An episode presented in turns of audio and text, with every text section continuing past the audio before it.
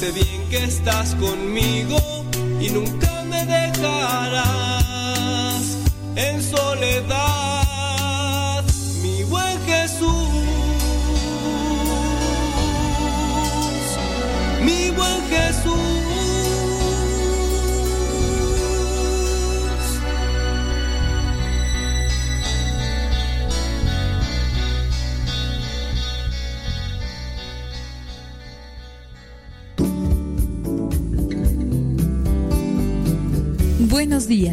Iniciamos nuestra jornada poniéndonos en manos de nuestro Creador. Pedimos su gracia para enfrentar como hijos suyos cada reto que la vida nos presente, acompañados de María, la dulce Madre que nos invita a proclamar las grandezas del Señor. Camina con nosotros en radiocepa.com, emisora católica de los misioneros servidores de la palabra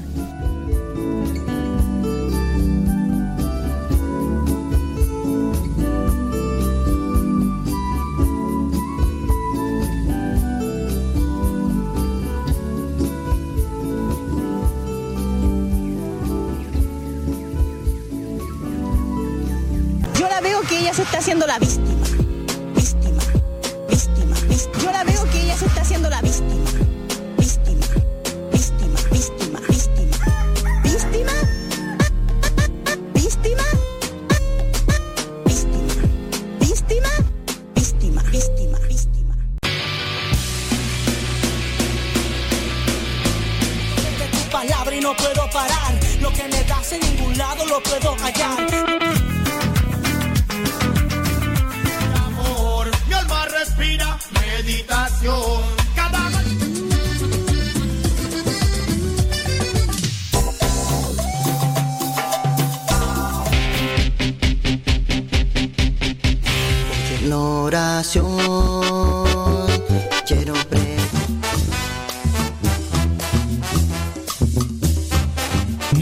géneros en música católica, aquí en radiocepa.com, la estación por internet de los misioneros servidores de la palabra.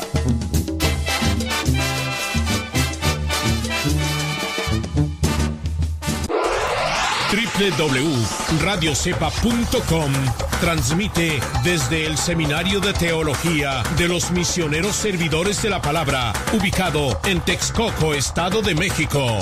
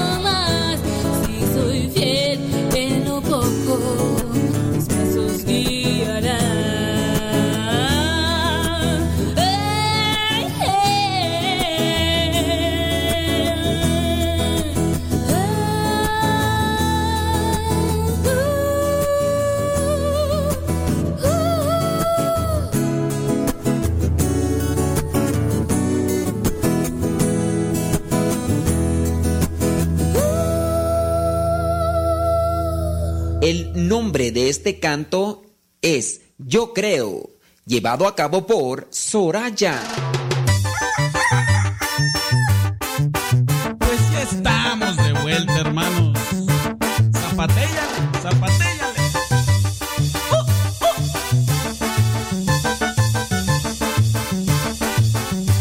Mucha gente me ha dicho que el canto del gallo es como un canto celestial.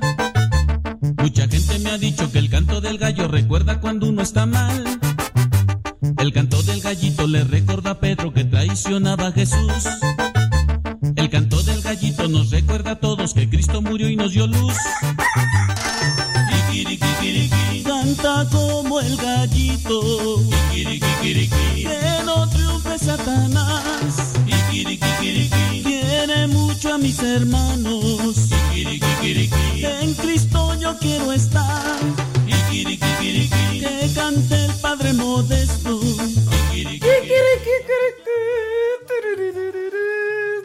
Criaturas del Señor, bendecida al Señor. ¿Cómo les va el día de hoy? Saludos a los que ya comparten el programa desde temprano. Ándele un mono más. Que ayer se unió al Club de los Berrinches. Ay, un mono. Ya ni la haces, vale. ¿Quién le gana? Zapatéllale, zapatéllale.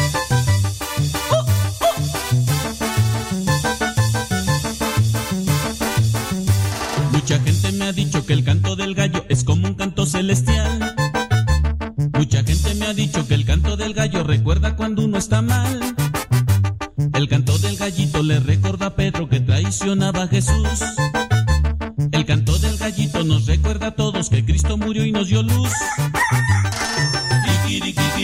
Canta como el gallito. Que no triunfe Satanás. Quiere mucho a mis hermanos. En Cristo yo quiero estar. Que cante el Padre Modesto. Ardillamos ya va a cantar. Que canten los del. Kikirikikiriki, En Cristo vamos a estar. Ándale, hermano, canta como el gallito, pero que no te vaya a cantar, porque entonces sí ya te amolaste.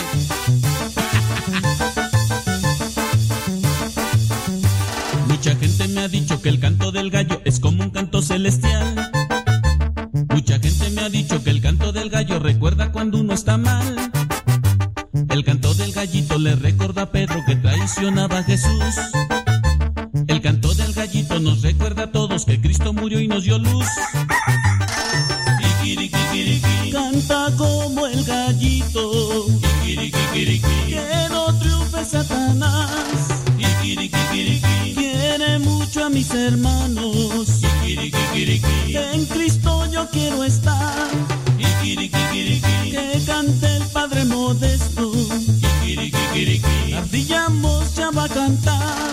Que canten los del Chatólico. En Cristo vamos a estar.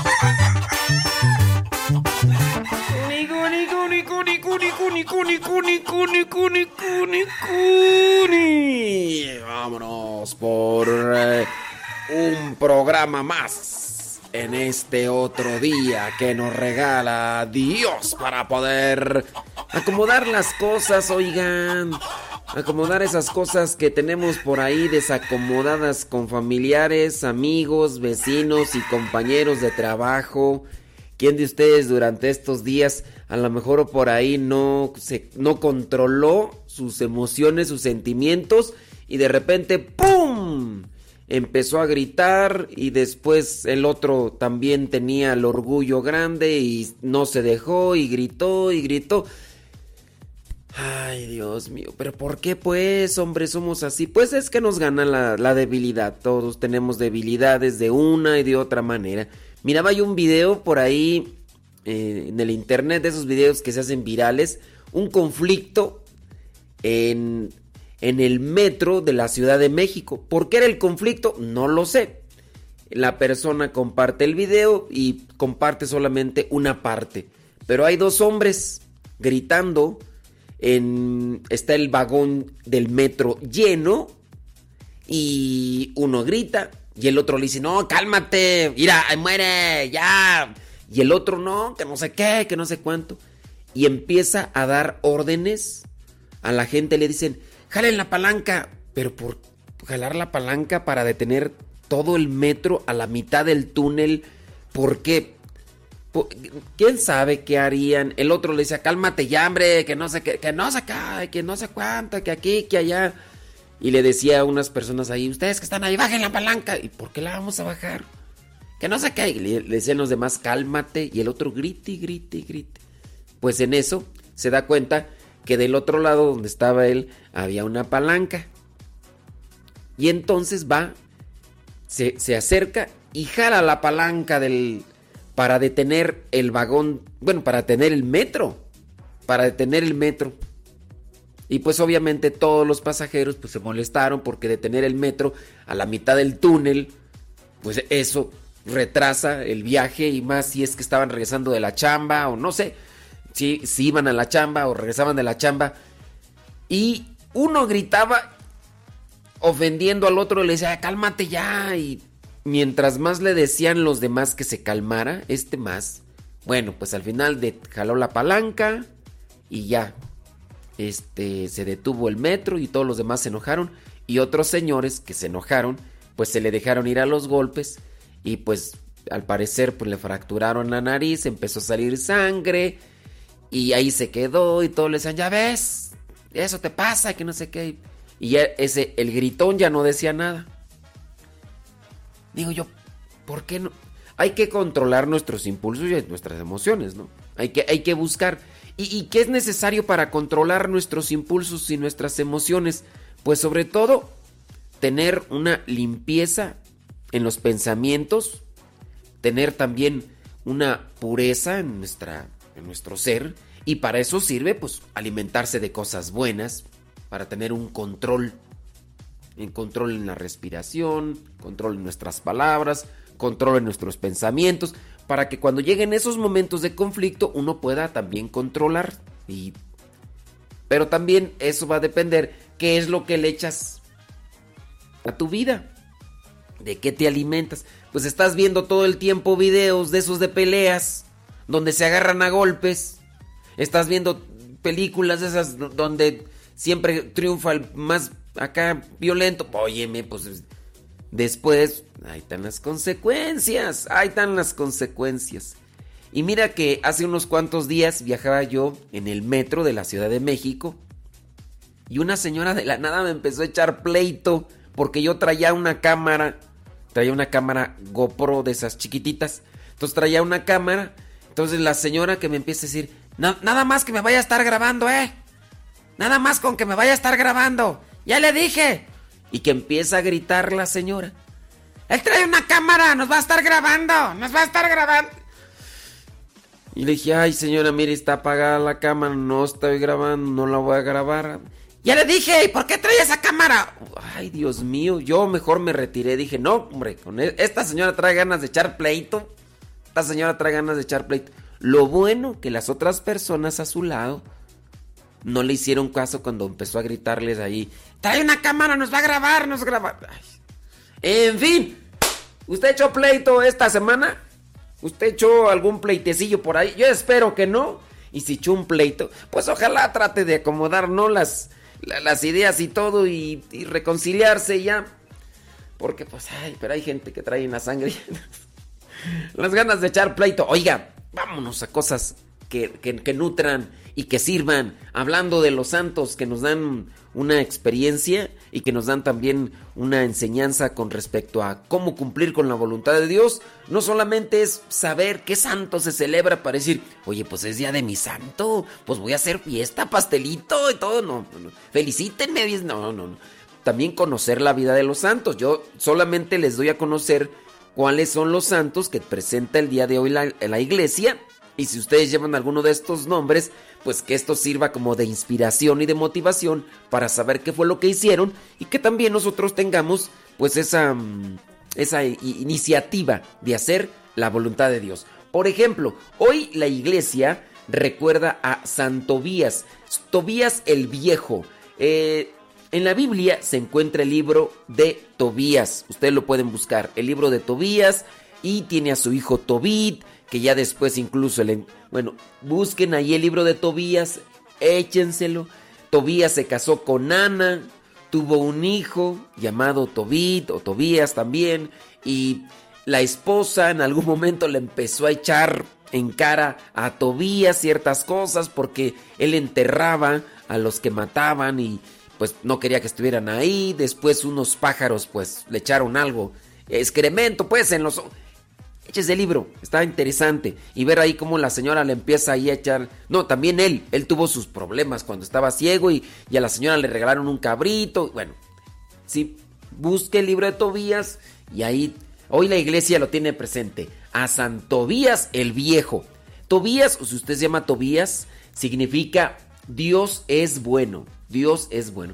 También la iglesia, el día de hoy, 7 de febrero, la iglesia recuerda a San Máximo, obispo del siglo III. San Máximo. Eh, también la iglesia hoy tiene presente a San Partenio, obispo. Partenio, obispo del siglo IV. San Moisés. San Moisés del año 389. Él fue obispo 389, San Moisés. No estamos hablando de Moisés el patriarca, no. Moisés del año 389. La iglesia también hoy tiene presente a Santa Juliana. Ella fue viuda del siglo IV. También la iglesia hoy recuerda a San Lorenzo. Ahí me felicitan y me saludan al Padre Lorenzo. San Lorenzo, obispo del año 545. En la iglesia hoy también tiene presente a San Ricardo. San Ricardo, él fue papá de otros dos santos, Guilibaldo y Gualburgis. De San Ricardo, el papá de estos dos otros, de estos dos santos, es del año 720. La iglesia también tiene presente a San Lucas el joven del año 955. La iglesia tiene presente también a San Gil o Egidio María de San José Francisco Pontillo Religioso del año 1812. Y por último, la iglesia tiene presente a San Juan de Triora, Lantrúa, presbítero del año 1816, allá en China. Pues si ustedes se llaman Juan, se llaman Gil, se llaman Lucas. Saludos a Lucas, que nos escucha Lucas, hombre. Chiquillo, chiquillo, pero abusadillo desde chiquillo, ya escuchando. Te llamas Ricardo, saludos. Lorenzo, el padre Lorenzo. Te llamas Juliana, te llamas Moisés, te llamas Partenio, te llamas Máximo, te llamas Tobías. Pues, ¿qué quieres que te diga? Pues, ¿qué más? Pues que Dios te bendiga. Y si estás celebrando tu cumpleaños, pues muchas, pero muchas felicidades. Cumpleaños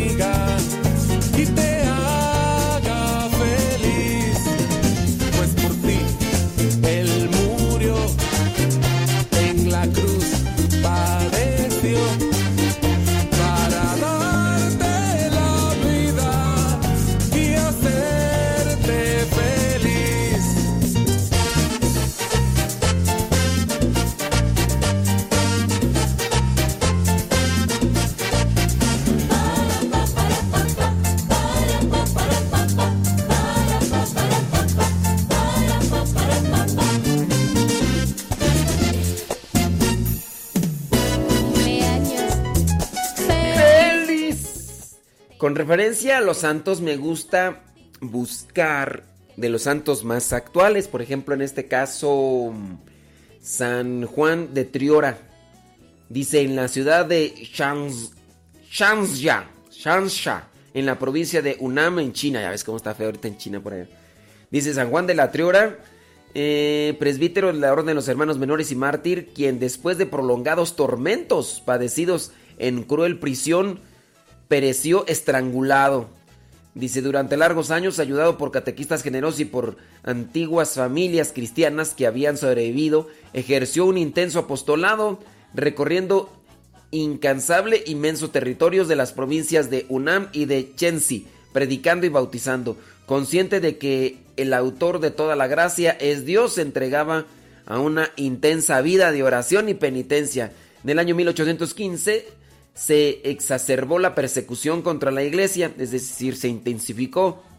Y Juan fue hecho prisionero, sufrió largos meses de cárcel, eh, cárcel y torturas y murió estrangulado allá en Unán. El 7 de febrero del, del, año 1816 fue canonizado por San Juan Pablo II en el año 2000. Pues ahí está San Juan de Triora, sacerdote y mártir de los franciscanos, ¿sí, verdad? Sí, sí, sí, sí. Bueno, pues ahí está. Para que ustedes más o menos tengan ahí una. Una idea de. De la. Bueno, pero en este caso para nosotros los sacerdotes, ¿verdad? Oiga, muchísimas gracias a los que están dándole compartir y dándole like. Eso es un voto de confianza para las personas que nos ven en la transmisión por primera vez y así a ver si se deciden escucharnos. ¡Ándales pues!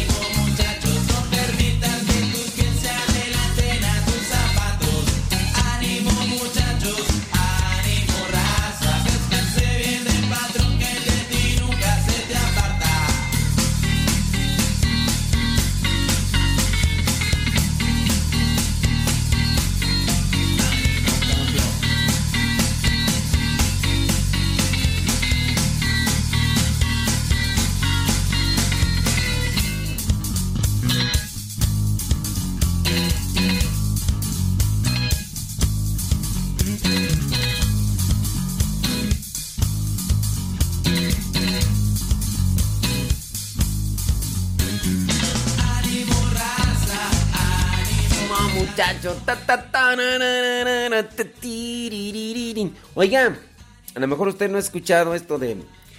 Yo, yo los invito para que me pidan un pensamiento. Están los cincelazos. Por si usted no conoce los cincelazos, bueno, son pensamientos cristianos del padre Luis Butera. Y estos pensamientos están recopilados en tres libros. El libro número uno tiene 1227, el libro número 2 tiene 1199 y el libro número 3 tiene 1292. Y yo hago una dinámica muy sencilla. Usted eh, me dice, bueno, usted escoge cuál libro, uno, dos o tres. Ya se escogió, por ejemplo, el libro número uno pues recuerde que tiene 1227 pensamientos y usted tendrá que escoger entre los 1227 pensamientos. De manera que pues usted tenga un pensamiento directo para usted y a ver qué es lo que dice el pensamiento y a ver de qué manera se aplica en su vida. Digo, si lo quiere, ándele, yo voy a escoger aquí al azar los que alcance a ver primero.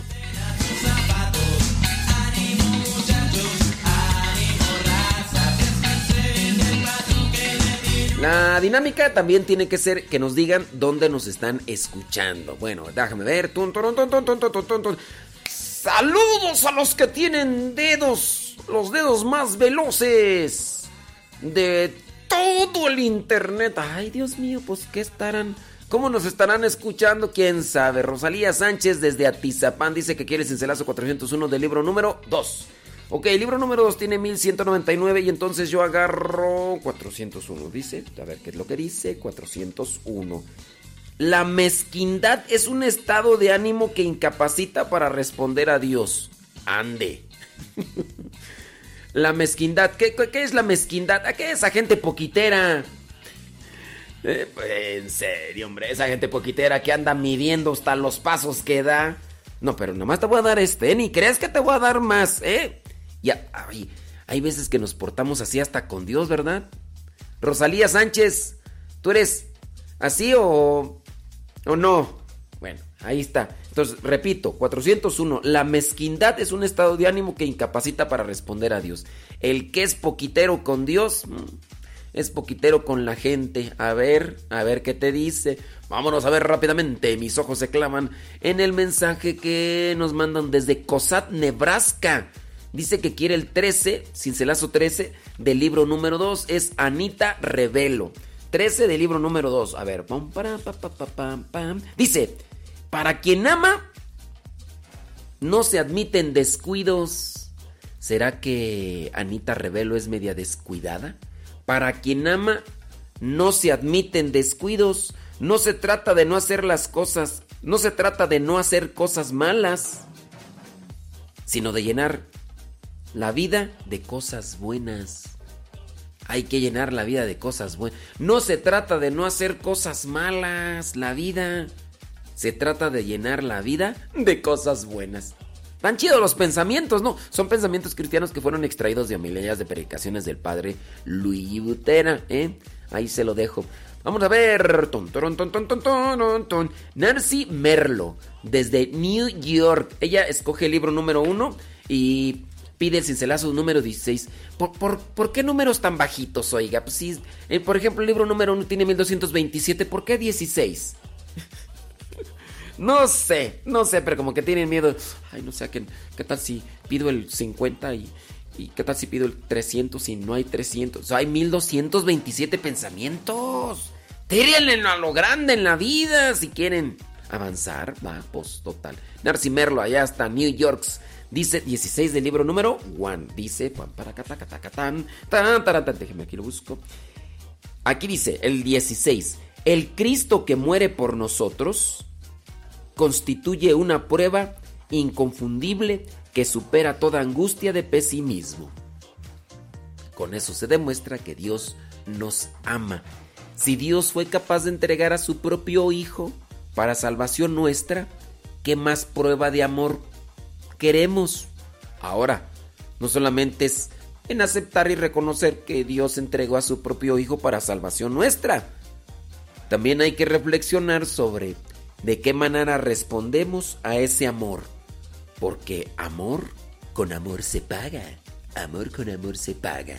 A ver, dice aquí Álvaro Valencia desde la delegación Coyoacán en la Ciudad de México. Pero no pide cincelazo, solamente dice y nos manda saludos. Bueno, pues saludos a Álvaro Valencia hasta la Ciudad de México.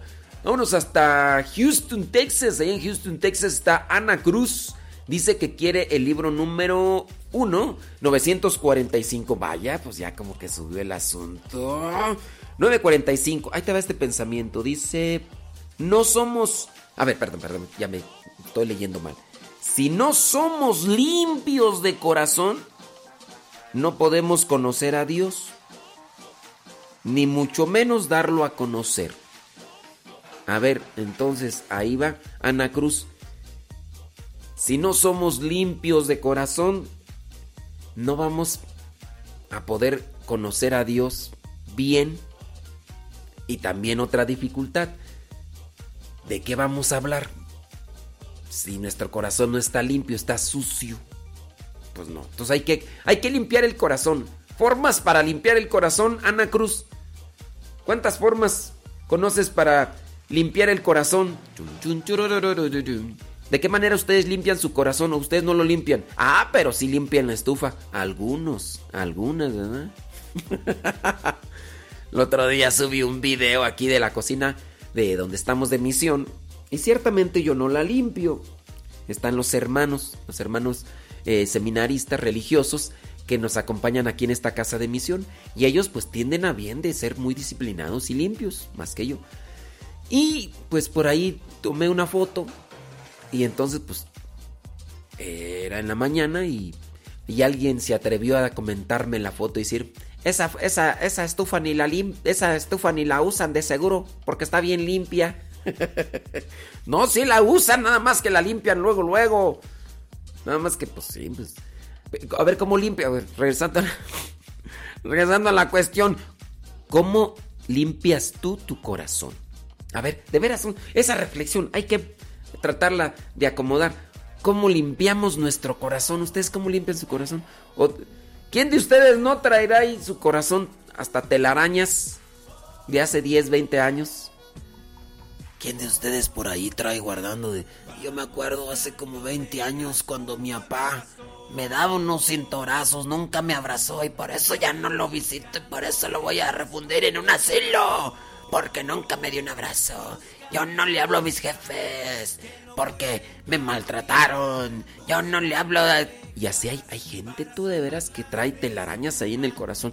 Pues hay que pedirle a Dios, ¿verdad? Por las personas que, que están muy resentidas y pues están muy eh, llenas de enojo, de coraje contra otras personas. Hay que limpiar el corazón. Si no, si no limpiamos nuestro corazón, pues no dejamos espacio para Dios.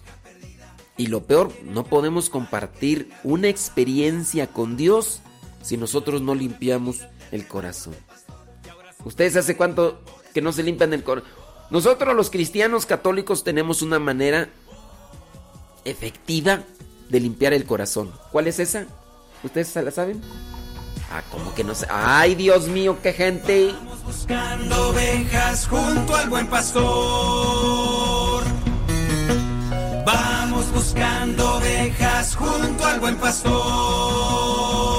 Buscando ovejas que no pueden caminar. Buscando ovejas para sanarlas de su mal. Buscando ovejas. No se cansa el buen pastor buscando ovejas y las busca por amor.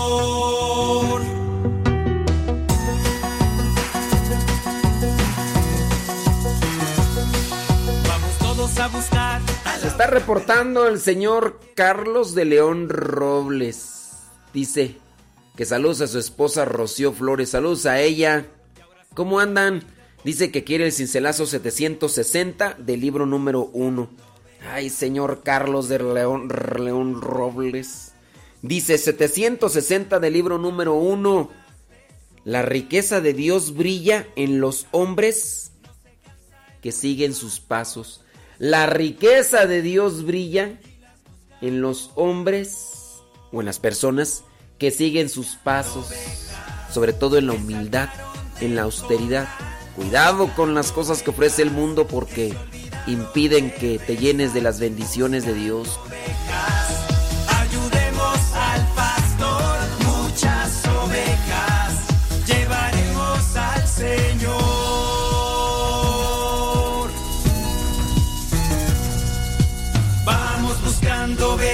Junto al buen pastor.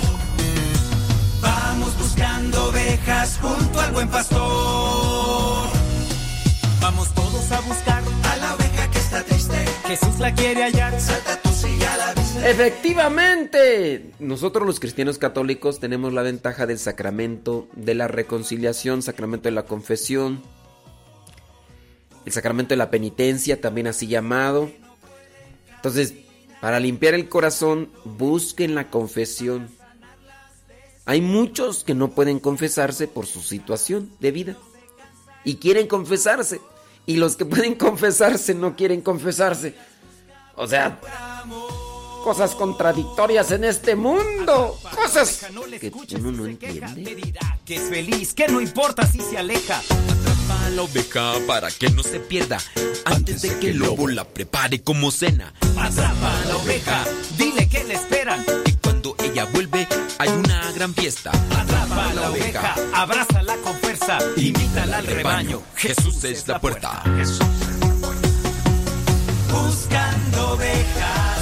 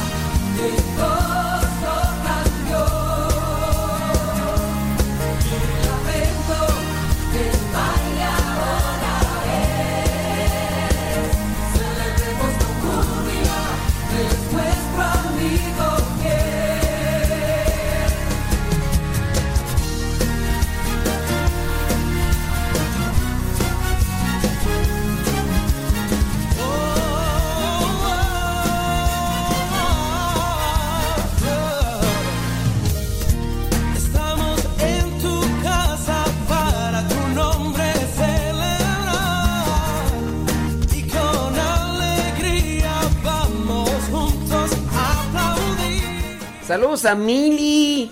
Qué pasiones, Mili. Échele galleta. Saludos también a. mm, Ay, ay, ay, se me va el nombre. Bueno, ahorita se me va el nombre de la otra persona que me dijo que le saludara, porque que no le saludo. Pero también le mandamos saludos a Isabel. Isabel allá en Puebla.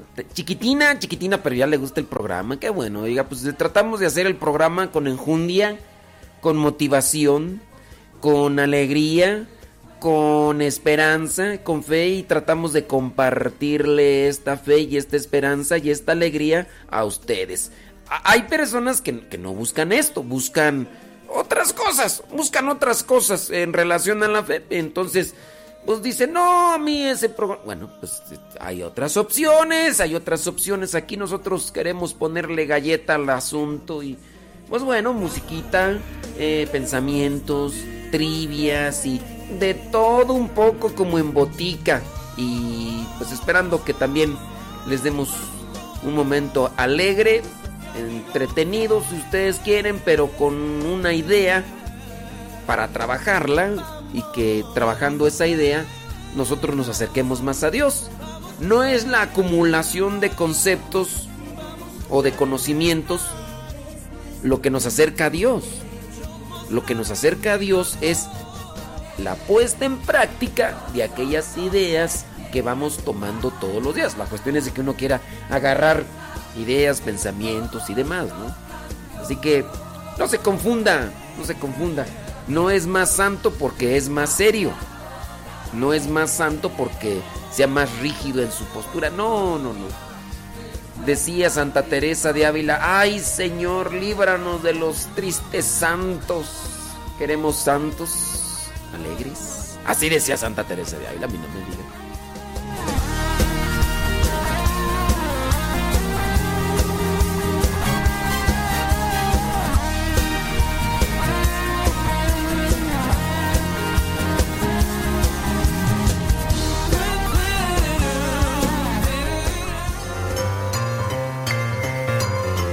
¿Ya estás listo para la trivia?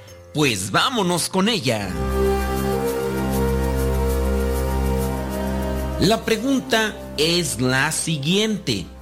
¿Por cuántas monedas de plata vendieron a José el soñador? ¿Por cuántas monedas de plata vendieron a José el soñador? ¿Lo vendieron por 20? ¿Lo vendieron por 30? ¿O lo vendieron por 40? Espero que no te vayas a equivocar con las monedas por las que también vendieron a Jesús. ¿Por cuántas monedas vendieron a José, el conocido como el soñador, el hijo de Jacob, aquel que interpretaba los sueños? ¿Lo vendieron por 20 monedas? ¿Lo vendieron por 30 monedas? ¿O lo vendieron por 40 monedas?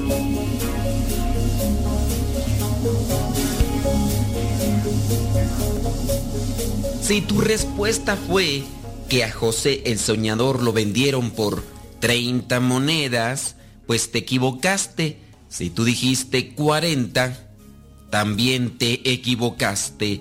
La respuesta correcta es 20 monedas. 20 monedas de plata fue lo que recibieron los hermanos de José, que son los que lo vendieron. Ya hemos hablado algunas veces de José el soñador, como en este caso Jacob, ya siendo grande, había tenido a José y lo quería mucho, le regaló la túnica de colores, pero José tenía este talento de poder interpretar algunos sueños y él había soñado algunas cosas, se las compartió a sus hermanos, le tenían envidia, su hermano Rubén lo defendió varias veces, incluso intentaron acabar con su vida, pero su hermano Rubén pues le ayudó al final, cuando Rubén no estaba, lo vendieron después de que lo habían metido en un pozo. Pero ¿cuántas monedas dieron? 20. ¿Dónde lo puedes comprobar? Génesis capítulo 37, versículo 28. Génesis 37, versículo 18 dice, Y cuando los comerciantes madianitas pasaron por allí, los hermanos de José lo sacaron del pozo y lo vendieron a los ismaelitas por 20 monedas de plata. Así se llevaron a José a Egipto. ¿Cuántas monedas fueron? 20 monedas de plata. Algunos presentan lo que es una referencia de José el soñador, de cómo acabaron con su vida y cómo vino también al rescate de todo el pueblo de Israel, hacen la referencia de José con Jesús. Hay algunas cuestiones por ahí que hacen que puede tener un cierto tipo de reflejo por la forma en el que se fue desarrollando la historia sagrada. Yo te invito para que la conozcas directamente desde la Biblia. Hay personas que más se dedican a eh, mirar series de televisión o telenovelas, porque es más cómodo, es más sencillo, pero solamente recordarte que estas series de televisión le exageran, distorsionan, porque quieren hacerlo a la vez atractivo y entretenido, y hay algunos elementos que pueden desfigurar lo que dice el texto bíblico. Algunas personas incluso me han cuestionado que por qué cierto personaje hizo esto, esto y esto, y en muchos de los casos han tenido esa referencia conforme a lo que han visto en este tipo de series. Lo mejor será siempre adentrarse a la palabra de Dios y en este caso cuestionarse sobre las cosas de la vida. ¿Cómo es que estos hermanos tuvieron tanto odio y coraje hacia un hermano de sangre, tuvieron el pensamiento de acabar con su vida y ya después lo vendieron, pero sí tuvieron este odio que se fue generando poco a poco, primero enojo, coraje y después en odio. Tengamos cuidado y pidámosle a Dios que cuide nuestro corazón y nuestros pensamientos para no llegar a esta situación donde a lo mejor tú dices yo no vendo a mi hermano por unas monedas, pero puede ser que le dejes de hablar, puede ser que simplemente no quieras mirarlo, no porque vayas a recibir unas monedas por su persona, sino porque muchas veces se sabe de hermanos de sangre que se dejan de hablar por cuestiones de herencia, cuestiones materiales. Es decir, el dinero se interpone entre la relación de hermanos. Que eso no pase, que el Espíritu Santo cuide nuestros corazones y nuestras mentes para no caer hasta esa situación.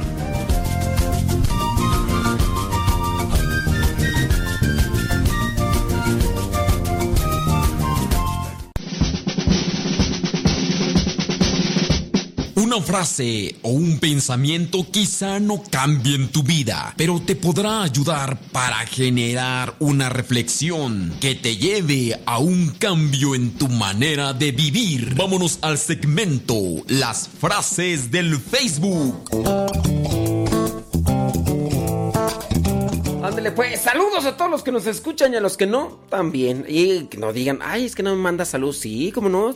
Saludos a todos los que nos escuchan. Dice Blanca Rodríguez, ella nos escucha allá en Oregon, Estados Unidos. Thank you very much. Gracias. Y también si nos dicen dónde nos escuchan, nosotros no nos enojamos, ¿eh? Muchas gracias. Cincel... No, ¿cuál cincelazo? Las frases del Facebook. Ay, pues es que casi van igual. Bueno, el problema es que pensamos demasiado en lo que pasó y en lo que pasará cuando lo importante es lo que está pasando. Encontré esta frase, dije, esta está chipocluda para compartirla, porque es una verdad. El problema, en muchos casos, es que pasamos demasiado tiempo pensando en lo que pasó, en lo, en lo que pasará cuando lo importante es lo que está pasando. Por ahí, yo no sé si ya nos está escuchando, una persona pues pasó por una crisis pensando mucho en lo de antes y en lo que pasará. Y se le olvidó vivir el presente y cayó en una crisis. Y no, hombre, se puso bien mal. Yo espero que ya esté bien y que ya nos esté escuchando y que el programa le sirva. Pero sí, yo, yo incluso he analizado que por eso uno a veces no concilia uno el sueño. Porque te vas a dormir y, y- empiezas a hacer un repaso. Ay, sí hice esto. Ay, tenía que hacer lo otro. Ay, no lo hice. Ay, mañana tengo que hacer lo otro. Espérate. Detén. Tienes que tener un control también sobre tus pensamientos para que puedas conciliar el sueño.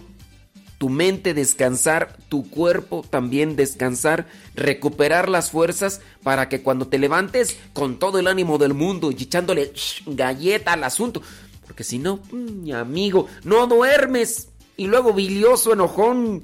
No, no, no, no.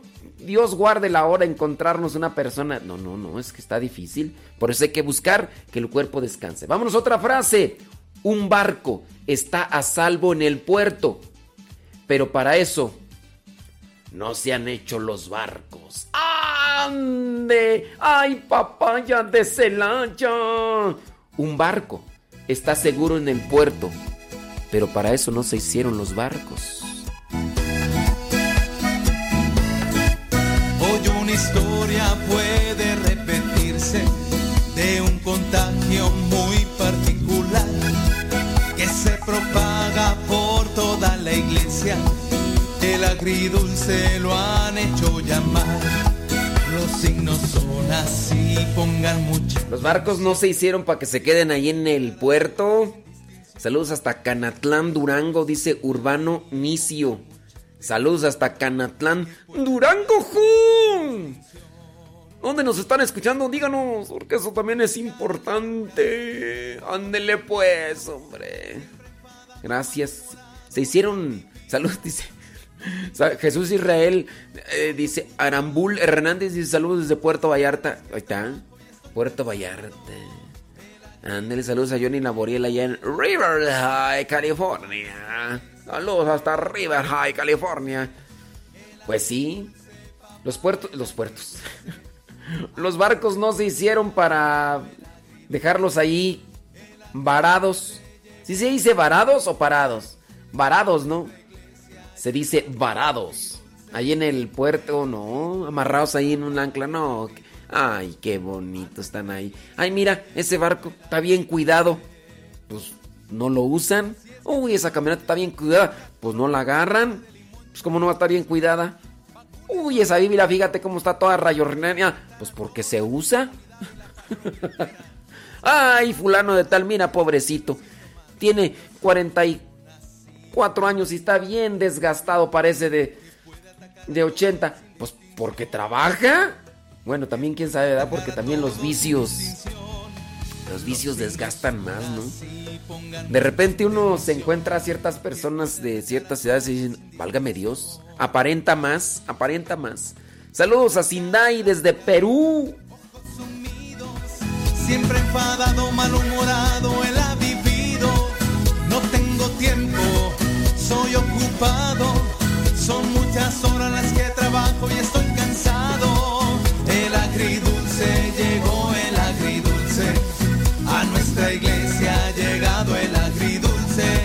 El agridulce, papá, el agridulce. A nuestra iglesia ha llegado el agridulce. El agridulce llegó el agridulce. A nuestra iglesia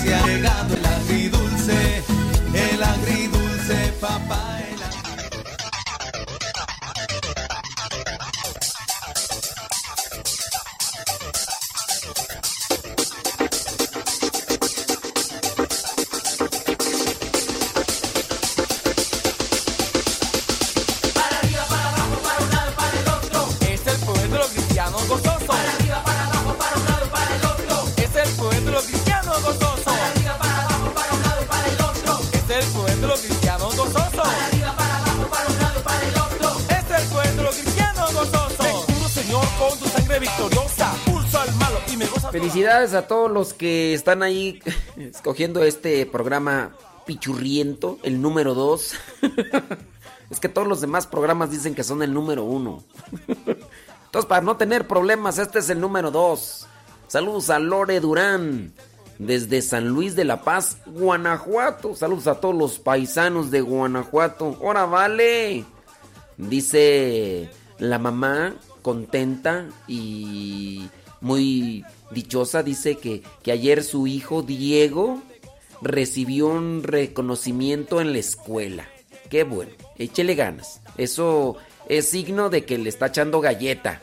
Anímenlo para que le sigan echando más galleta. Apóyenlos, acompáñenlos, felicítenlos, denles por ahí un premio, ¿verdad? Para que también ellos se motiven. Motívate. No que, oye, en ocasiones llegan los niños con los papás y le dicen, mira papá, mira mamá, saqué 9, 9.5. Algunos llegan con 10, ¿verdad? Mira mamá, saqué 10. ¿Qué? Es tu obligación. ¿Qué quieres que te felicite? ¡Ridículo! ¡Ridículo! ¿Qué? Esto es, es tu obligación. Tienes que sacar un 11, un 12. Estás sacando un 10 mediocre.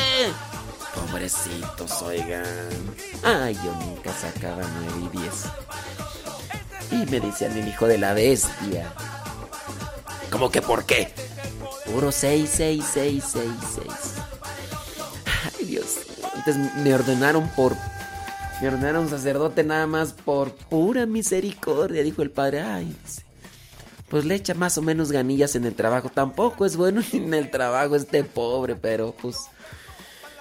Ay, que ordenarlo sacerdote. Un día llegó uno de los padres eh, rectores en, en teología y me dice, eh, me dijeron que que están bajando calificaciones. Le dije, no, hombre, yo si bajo ya repruebo. Yo nomás de 6, 7 y ahí no paso. El día que sacaba yo 8, tú.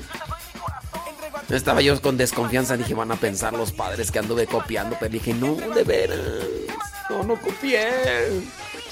Y eso que yo apuntaba todo, hombre. Yo apuntaba todo, hasta los estornudos de los maestros. Estornudo en el minuto número 33. Y, ahí después, mira, estoy repas y repas y ni iba yo a jugar ni nada. Ah, habían otros hermanos que hasta bien jetones en la clase. Y puro 9, 5 y 10 y yo. Ay, nomás por pura misericordia de Dios. En la cruz, en la cruz murió Jesús. En la cruz, en la cruz Jesús. Para lavar mis pecados y darme de su luz. Para lavar mis pecados y darme de su luz. No, sí, feliciten a sus chamacos. Felicítenlos y denles un premio ahí y todo. Y, y anímenlos a seguir adelante. Ya sean reconocimientos grandes o pequeños, medianos, son reconocimientos y Que busquen después el reconocimiento de Dios, que eso es lo principal, porque si uno está bien con Dios, está bien con los demás. Nosotros nos gloriamos en la cruz de nuestro Señor Jesucristo, que es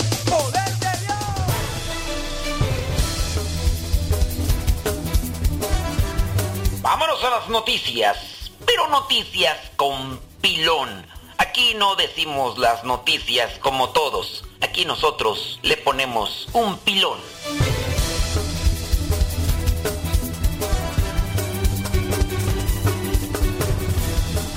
¡Vámonos! Con noticias, noticias, dice María Rivera que nos está escuchando en Houston, Texas. Muchas gracias. Ami Hernández nos escucha allá en Chicago, Illinois. Ándele pues, gracias eh, por decirnos dónde nos escuchan y si nos dicen qué están haciendo mientras escuchan. Eso pues también no- nos anima para decir, mira, estas personas no están haciendo nada y no están escuchando, qué bueno. no, no, pero ellos no, eh, los que, los que les di saludos, este... E- Ellos sí no están escuchando. Sí, no, sí están haciendo algo. Ya me revolví aquí todo. Es que estaba, fíjate, hablando de los hijos y de felicitarlos y todo, fíjense. Una noticia que encontré. Arrestan a un popular eh, youtuber después de fingir la muerte de su novia. O sea, el bloguero, o sea, ¿quién es un youtuber para las personas que no sepan? Bueno, ¿quién es un youtuber tú? Pues, ¿qué es eso? ¿Es un cantante o qué? Miren, el youtuber es una persona que se dedica a hacer videos para ponerlos en esta mm, en esta página de videos que se llama YouTube o quién sabe cómo se pronuncia, pero en el YouTube, esa página de videos, ahí encuentran videos de todo. Ahí hasta tutoriales para no saben freír un huevo, bueno, pues hay gente que ya ha hecho videos de cómo freír un huevo. Hay gente que ha hecho, miren, hasta ahí encuentran eh, clases de inglés o de otros idiomas. Ya muchas cosas de veras no las sabemos por flojos. Ahí hay un montón de cosas que ya se comparten para que la gente pues tenga un, un acercamiento. Obviamente las personas que suben videos tienen un interés. Eh, puede ser el interés tener suscriptores. ¿Quiénes son los suscriptores? Seguidores. Seguidores de la cuenta. Entonces, esos son los suscriptores. Y ustedes van a decir, ¿y para qué quieres seguidores? Pues es que hay gente que se siente bien decirle a los demás, tengo un millón de seguidores en mi página. Uy, tengo ya 200 mil seguidores en mi página. Hay gente que se siente bien con ese tipo de cosas. Hay gente que se siente bien acumulando dinero y todo lo demás. Y hay gente que se, se- se siente bien diciéndole a los demás que tiene muchos seguidores. Pues es el ego que nos domina y, y ya. Pero también cuando tienen muchos seguidores, ellos pueden ofrecer un video a una empresa, a un producto y cobran dinero. Entonces esa es la manera como ellos también se sostienen y hay muchos de ellos que ganan mucho dinero porque además ponen muchos anuncios y obviamente por muchos anuncios pues ellos ganan más dinero y hay gente que se ha hecho de verdad rica en eh, haciendo videos porque son creativos y ya. Pero fíjese lo que es esta situación. Este popular bloguero montó un memorial en memoria a su pareja. O sea, anunció como que fingió la muerte de su novia, de su pareja. Pues ya les dicen novia, no, pero están viviendo con ellos y todo eso. Pero la mentira salió a la luz poco después. El popular youtuber canadiense ha sido arrestado, fíjese, y acusado de asalto con un arma. Se trata de, y aquí dice el nombre, no lo voy a dar a conocer, eh, dice, la detención de este bloguero de 29 años ha tenido lugar pocas semanas después de que confesara que había fingido la muerte de su novia solamente para ganar seguidores en su canal. Era para un nuevo canal que tenía en YouTube porque pues estos hacen diferentes canales, canales de donde juegan videojuegos, obviamente. Hay otro canal donde hacen recetas de cocina y así as- van haciendo sus canales porque cada canal pues tiene su seguidor. Entonces Ento- eh, esto da a entender de que había hecho otro canal y para ganar seguidores en ese canal fingió la muerte de su novia. Dice, la detención de este bloguero de 20 Ok, dice, eh, fingió la muerte. A inicios, dice, eh, ha sido el que ha sido eliminado. Ether afirmó, ok, el video ya lo eliminó, pero subió un video donde este bloguero afirmaba que su pareja había fallecido tras ser atropellada por un automovilista borracho. Dice, nunca quise hacer el video como este, pero el sueño era conseguir un millón de suscriptores, seguidores. Em, ok, tomó la idea, tomó la idea de, de otros. Dice, supuestamente acudió a un memorial establecido supuestamente en honor a su pareja. O sea, fue a un lugar donde hicieron este memorial e intentó contactar con su pareja a través de la tabla de la Ouija. O sea, imagínense, estoy haciendo estas cosas. Y, obviamente estos videos los siguen muchos adolescentes que al rato van a querer imitar esto de jugar con la Ouija y ya después al rato van a estar ahí contaminados por los chamucos y ya después las cosas. Luego de, de que la farsa saliera a la luz, el bloguero confesó que la actuación era parte de una estrategia para ganar suscriptores. Sin embargo, decidió terminar la relación y acusó a Etier de haberla agredido. Dice, niega esas acusaciones y ok. Después de que fingió la muerte de su novia, terminó su relación con ella y la acusó a ella de haberla de haberlo agredido. O sea, to- toda una mentira. Ahora, aquí va el pilón. Aquí nosotros exponemos una situación, no queremos exponer los nombres para no hacer un juicio de la persona, sino más bien señalar lo que son estos actos que, que están desordenados. Dice la palabra de Dios, donde está tu tesoro, ahí está tu corazón. Este muchacho quiere tener más seguidores.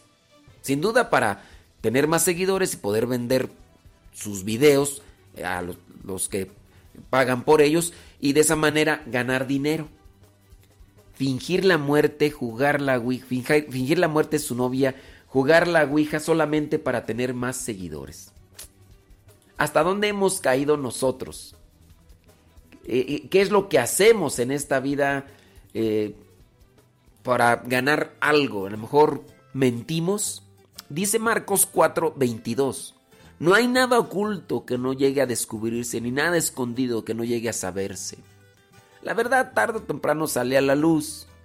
Pero ¿en dónde están nuestros pensamientos la mayor parte del día? ¿En dónde está nuestro corazón? Donde está tu tesoro, ahí está tu corazón. ¿Qué es para ti tu tesoro? ¿Qué podría ser aquello en lo que más piensas durante el día y durante la noche? Ojalá y purifiquemos nuestras ideas y que nuestros pensamientos estén enfocados más en Dios. Y de ahí, quien busca primero el reino de Dios, lo demás viene por añadidura. Es nuestra recomendación del día de hoy. Capaz de caminar sobre las aguas, cruzar caminos oscuros, pues tú me acompañas. Y aunque el mar de problemas agite mi mente, mi fe es tan grande que puedo mover montañas. Gracias, Señor. Gracias, mi Dios, saberte a mi lado. Porque la dicha que hoy siento, el mundo no me la ha dado. Si no ha sido tu bendita gracia, mi Señor amado.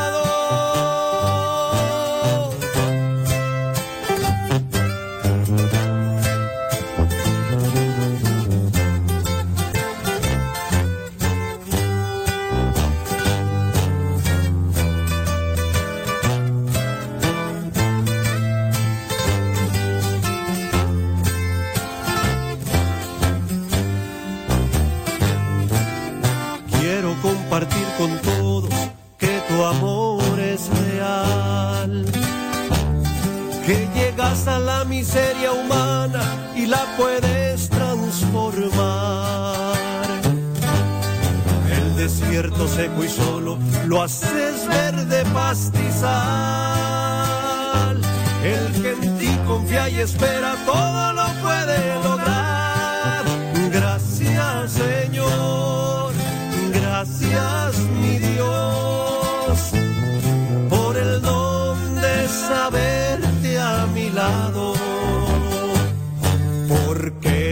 Porque la dicha que hoy siento, el mundo no me la ha dado.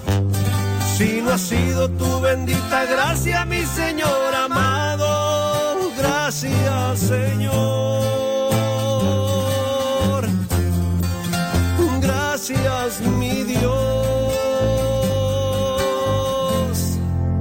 Gracias Señor.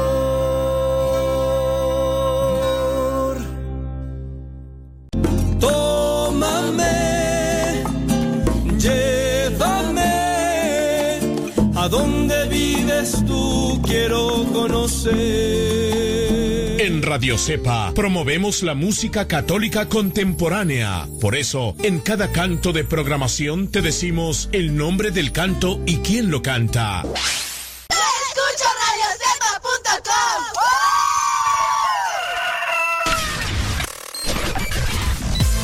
Comparte nuestras publicaciones de Facebook para que más personas conozcan. Radio Cepa, una radio que forma e informa.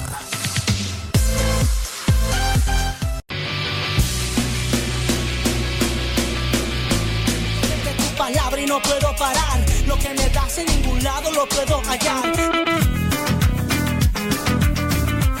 amor. Mi alma respira meditación.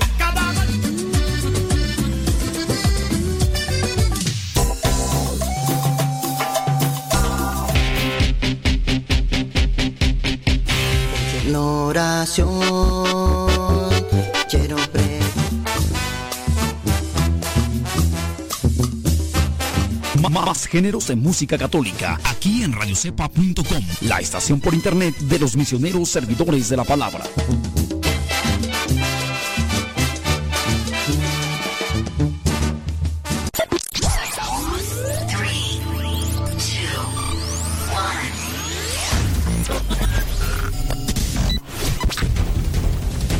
Desde agosto del 2009 comenzamos a transmitir. Gracias a Dios y gracias a ti. Radio Cepa, una radio que forma e informa.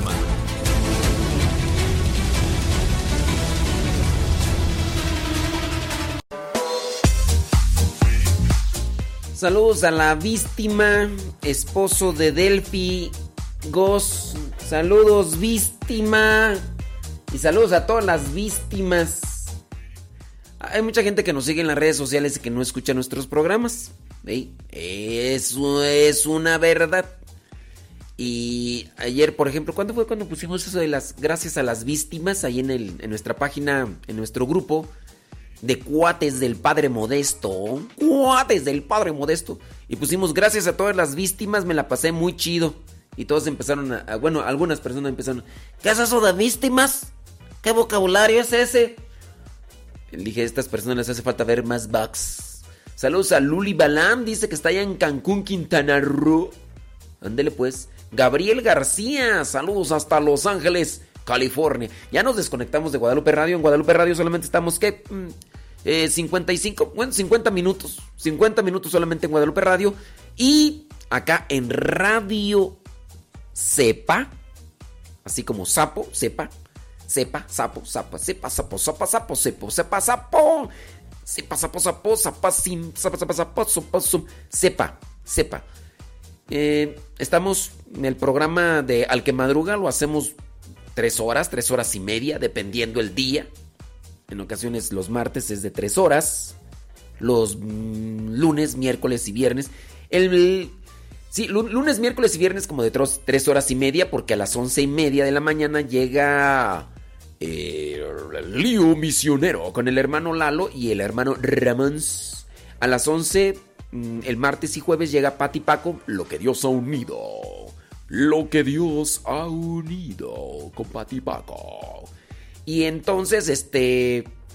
Por eso es que el programa Al que madruga dura tres horas o tres horas y media. ¿Eh? ¿Qué tal? Y los invitamos a que descarguen la aplicación de Radio Cepa, porque después del programa Al que Madruga, pues sigue el programa de Pati Paco, o en su caso, Lío Misionero, y después siguen los otros programas y música que tenemos variada.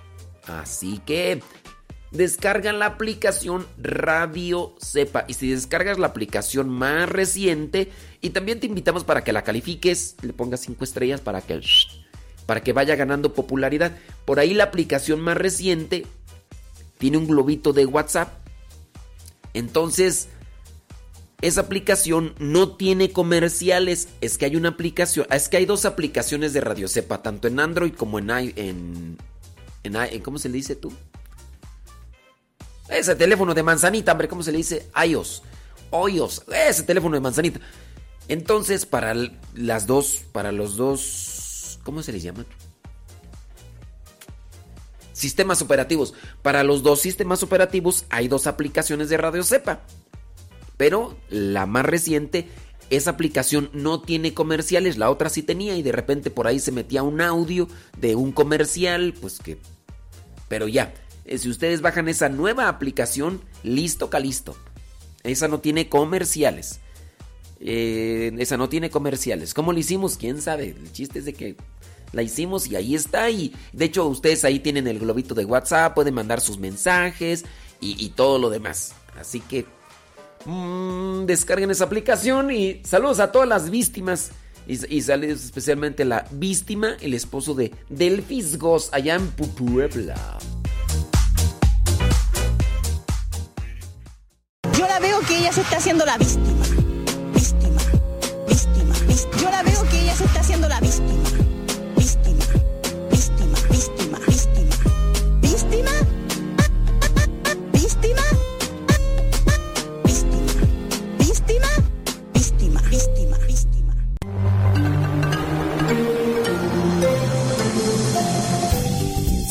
Escuchando radiocepa.com, la estación de los misioneros servidores de la palabra.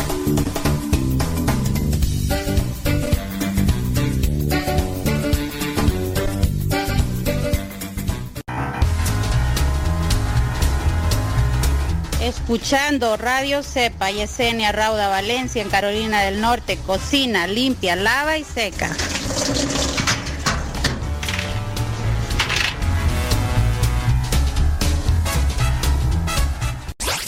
radiocepa.com radiocepa.com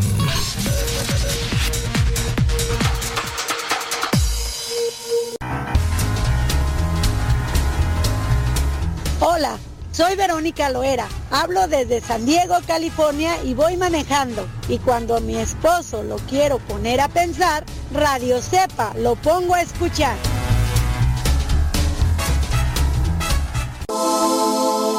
Estás escuchando Radio Cepa, la estación de los misioneros servidores de la palabra. Mi nombre es Irma, yo escucho en Puebla, trabajo en una tienda y aquí le subo a la radio todo el día, aunque la gente no se ría.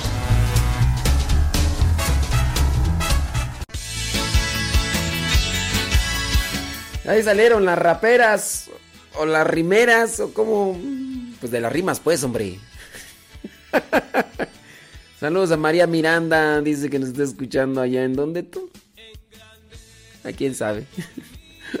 ah, se me fue el asunto ahí. Iba, a decir el, el otro saludo de unas personas que nos estaban escuchando en Puebla, pero ya no alcancé ahí a mirar, hombre. Saludos desde Los Ángeles, California, dice Elvira Jauregui. Gracias. Muchas, pero muchas. Lupita Medina también allá en Los Ángeles. Californias, muchos thank yous. Wilson Cordero desde Banais, California. Gracias. María Elena Sierra desde Santa Rosa, California. Hey, saludos. Este, ¿quién más tú? para, bueno, saludos a todos los que nos están ahí saludando. Desde Pacoima, California. Beltrán C88. Gracias, muchas gracias. Pásenle a Radio Cepa.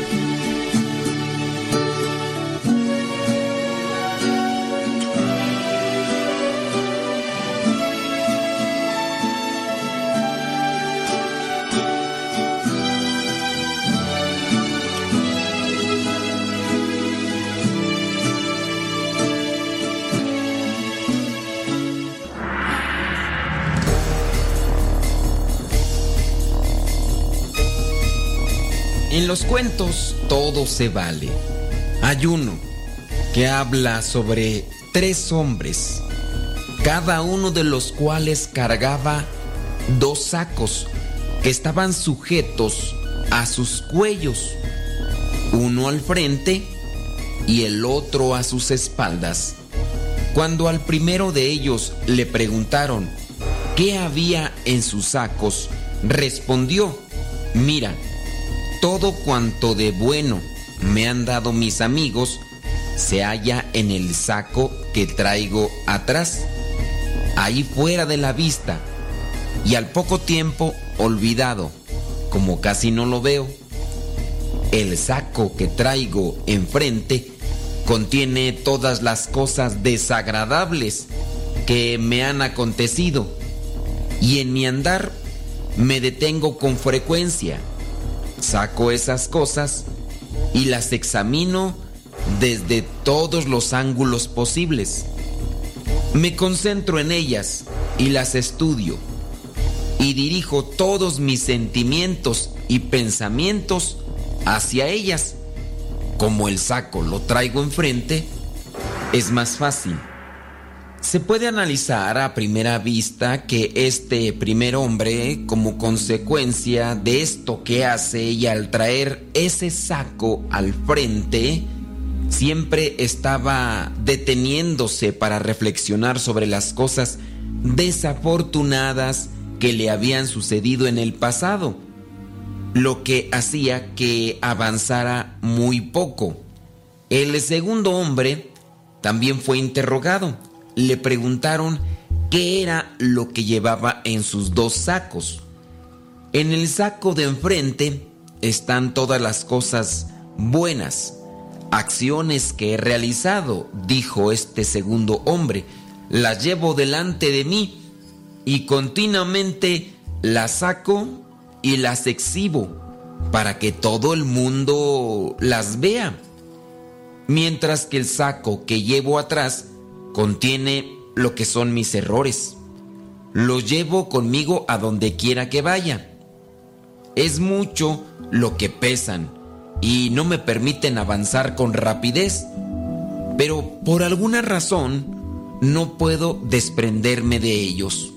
Al preguntarle al tercer hombre sobre sus sacos, este dijo, el saco que llevo enfrente está lleno de maravillosos pensamientos acerca de la gente, de los actos bondadosos que han realizado y todo cuanto de bueno he tenido en mi vida. Es un saco muy grande y está lleno, pero no pesa mucho. Su peso es como las velas de un barco. Lejos de ser una carga, me ayudan a avanzar. Por otro lado, el saco que llevo a mis espaldas está vacío, pues fíjate que le he hecho un gran orificio en el fondo del saco y ahí voy colocando todo lo malo que voy escuchando que me dicen los demás. También todo lo malo que a veces pienso acerca de mí. Esas cosas las voy echando al saco de atrás. Pero como tienen el agujero, conforme las voy echando, se van saliendo. De modo que ya no tengo peso que me haga el saco de atrás y mi camino es más ligero. Si bien este es un cuento, podemos sacar una moraleja. De vez en cuando, conforme cada uno de nosotros avanzamos por el sendero de la vida, debemos examinar qué es lo que llevamos cargando. ¿Nos abruma el peso de los pensamientos negativos que tenemos de nosotros mismos? o bien se trata de un fardo de temores que nos dicen que estamos a la altura de cierto estándar artificial. ¿Acaso una serie de escudos protectores y armaduras psicológicas que nos impiden relacionarnos con los demás de manera libre y sincera? ¿Llevamos a cuestas todo el peso de las malas acciones que hemos recibido de parte de amigos y familiares y que nos han afligido en el pasado? ¿Qué es lo que nosotros llevamos cargando? O bien, el peso de todas las falsas lecciones que nos enseñan a detectar cualidades indeseables en los demás y luego darle la espalda a la persona en cuestión una vez que identificamos una de tales características? Lo cierto es que cada uno de nosotros nace con la libertad de seleccionar aquellos pensamientos que habrán de dirigir nuestras vidas. Nosotros elegimos la senda que queremos recorrer y tenemos la capacidad de elegir lo que hemos de llevar en el trayecto. Los pensamientos y actitudes negativas nos abruman, hacen que nuestra travesía por la vida resulte más difícil. Todo pensamiento que alojamos en nuestra mente afecta los razonamientos, los sentimientos y acciones que manifestamos. Eso es indudable. Si alimentamos pensamientos negativos, nuestras acciones van a ser obviamente negativas y a su vez resultados negativos serán los que obtendremos a cambio. Sin embargo, los pensamientos positivos propician resultados positivos y la vida se vuelve una aventura feliz, motivante, en la que podemos vernos y ver a los demás a la luz de lo que somos en realidad. De pronto nos damos cuenta de que cada uno de nosotros es una expresión maravillosa porque somos creación de Dios. Recuerda, según escojas tus pensamientos, podrás crearte un ambiente de mucha alegría o de mucha tristeza. ¿Qué es lo que llevas en aquellos sacos que te acompañan en tu vida? ¿Qué es lo que vas guardando en tu corazón, en tu mente, conforme a lo que vives día con día? Muchas veces nos encontramos en esa espiral, guardamos cosas y no sabemos para qué, pero ahí las tenemos. Decimos, a lo mejor algún día sirven y en muchos de los casos solamente ocupan un espacio y en algunos otros vienen a ser simplemente basura. No guardes pensamientos ni cosas negativas que solamente te van a estorbar y a producir un olor fétido en el caminar de tu vida por este mundo y que al mismo tiempo van a contaminar a los que te acompañan. Purifica tus pensamientos, purifica tus palabras, purifica tus actos, para que todo lo que vivamos nos ayude para sentirnos más libres, pero al mismo tiempo más limpios. Una persona limpia, con olor a limpio, simplemente es atrayente porque el olor es agradable y al mismo tiempo da confianza para poder saludarle e incluso darle un abrazo.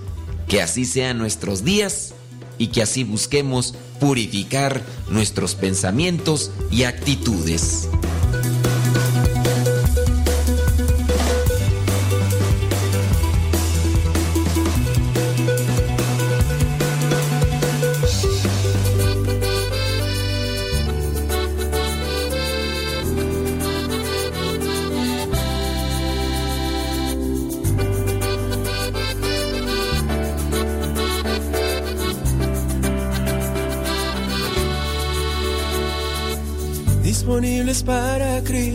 Disponibles para amar, disponibles para predicar. Caminamos hacia Cristo, rechazamos la maldad, no tenemos miedo al que dirán. Disponibles para Cristo, disponibles para amar, disponibles para predicar. Caminamos hacia Cristo, rechazamos la maldad, no tenemos miedo al que dirá. Con relación a los sacos que cargamos, encontré por ahí unos consejillos para cuidar la salud mental.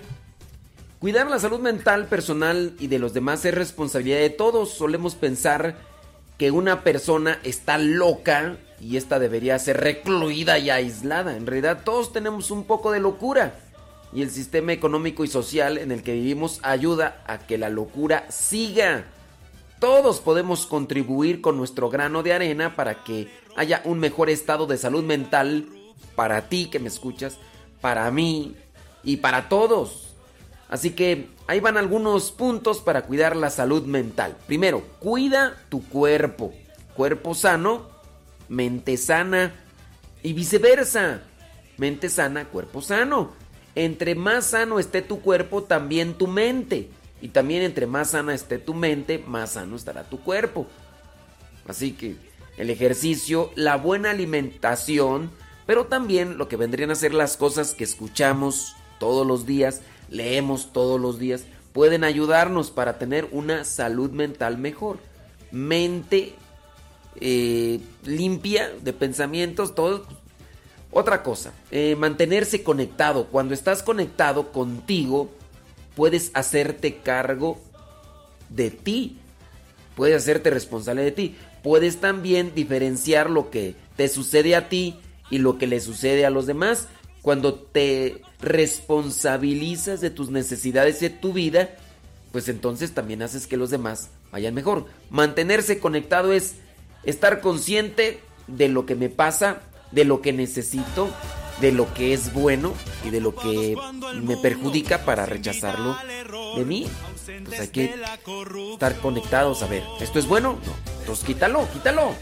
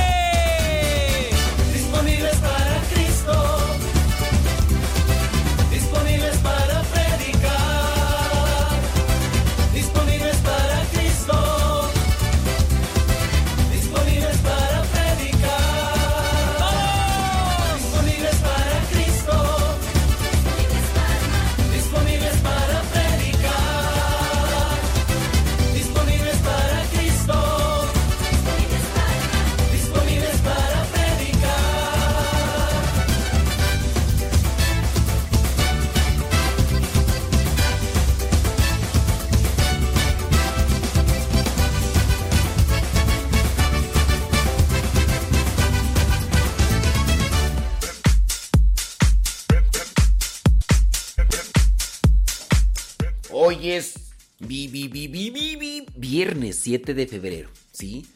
Eh, dicen dice, si se cuida el cuerpo, eh, se hace ejercicio, una buena alimentación, buena lectura. Eh, también buena música, ¿no? Buena música. Mm, ¿Qué más? Buena compañía, también buena compañía. ¿Qué más? pues se va a generar pensamientos buenos y las cosas pues, pueden fluir mejor. Gracias a ti que escoges este programa. Eh. Cuando tú le das compartir es que quieres compartir cosas buenas. A veces andamos compartiendo puras cosas chafonas, ¿no? Superficiales. Pero en fin, en fin, nosotros mismos generamos nuestros pensamientos. Claro que también los pensamientos son generados por las cosas que vemos, que leemos, que escuchamos, pero nosotros mismos generamos nuestros pensamientos y poco a poco o nos podemos contaminar, nos podemos perjudicar por lo que generamos. De repente nos empezamos a llenar de resentimientos hacia alguien porque pensamos que esa persona eh, no está bien y, y todo lo demás. Ay, qué cosas, ¿no? ¿Qué cosas pasan en esta vida? ¿Qué haciendo hoy día ya viernes preparándose para el fin de semana? ¿Qué va a ser el fin de semana trabajando? Los que están trabajando y nos están escuchando, muchas gracias. Y por los que también comparten el programa y les dicen a los demás, escucha este programa. Que, que ya pasó el programa, que no lo escucharon en vivo. El, ¿Cuándo fue ayer? Ayer en el Twitter. Alguien me mandó un mensaje al Twitter. Me dice, padre, borraron su programa. ¿Cuál programa tú? El programa que dejó en YouTube lo borraron. Dije, ¿cuál? El del día martes. ¿El del martes? No, el del miércoles, perdón, el del miércoles. Borraron el del miércoles. ¿Ese fue el del miércoles tú?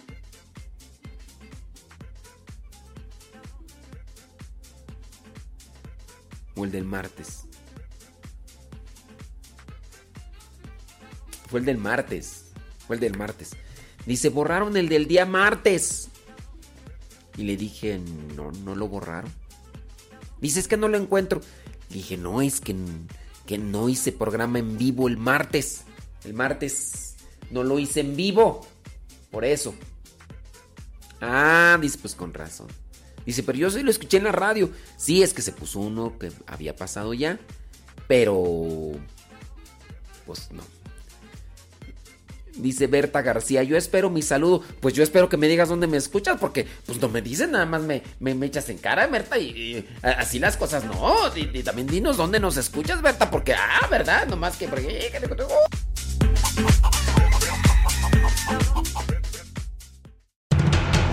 Radio Cepa, Radio Católica por Internet que forma e informa.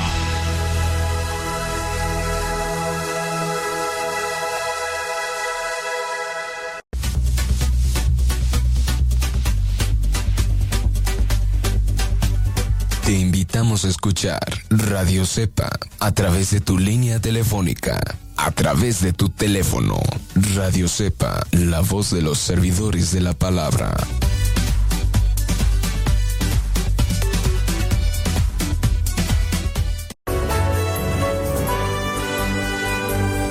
La palabra de Dios es viva y eficaz, más penetrante que una espada de doble filo.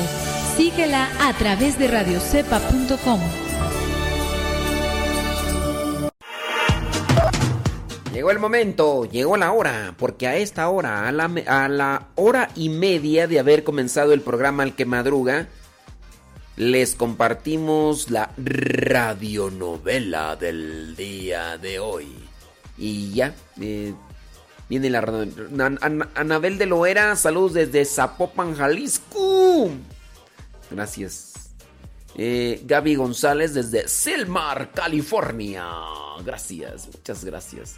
¿Quién más tú? ¿Quién me está compartiendo el programa? Saludos Rodolfo Sánchez desde Atlanta, Georgia. Ándele pues, hombre. ¿Quién más tú?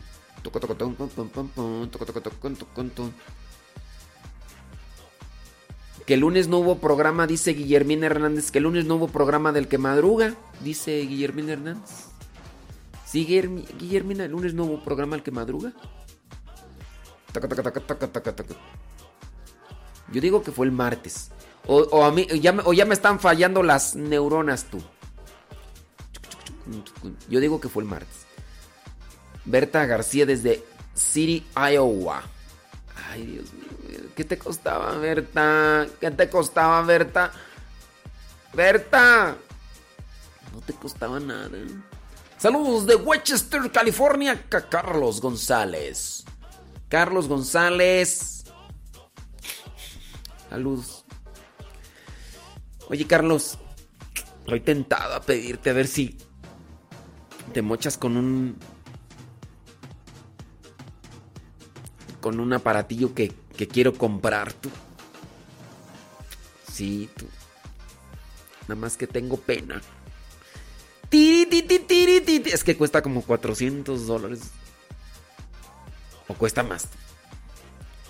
Más que tengo así como pena, así como que me da vergüenza decirte, Carlos, mochate con eso. Y no sé si me digo. Si es que hay una camarita quiero comprar, pero cuesta más de 400 dólares. ¿Cuánto cuesta? Ay, Dios mío, perdónenme. Perdónenme. Pues sí, es que ¿Cuánto cuesta? Mm, ¿Cómo se llama?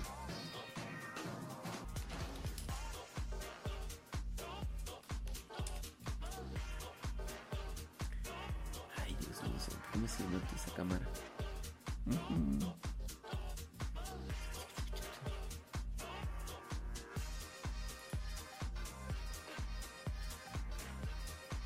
¿Sí, sí, me, sí, me la disparas, Carlos? Deja ver cuánto cuesta.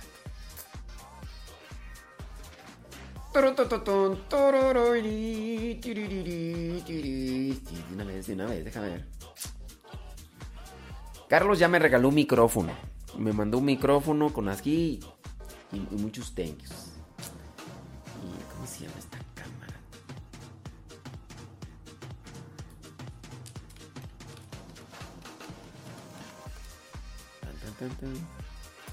¿Cómo se llama?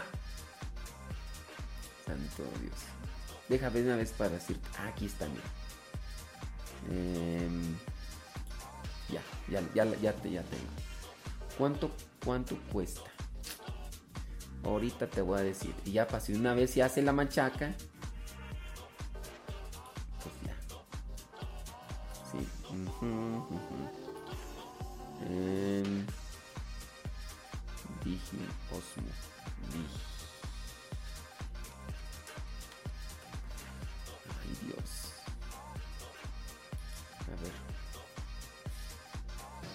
perdón. Perdón. Perdón, perdón, perdón, perdón. Ok. Pues cuesta como...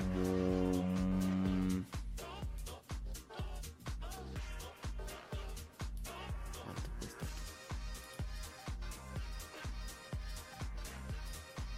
Espérame. Bueno, ahí sí, ya nosotros qué. ok, cuesta 400 dólares. 400 dólares.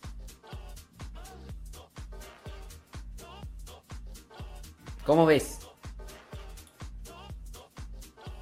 Sí, cuesta 400. Es que es una cámara especial. Eh, tiene tres ejes y demás. Bueno, ahí...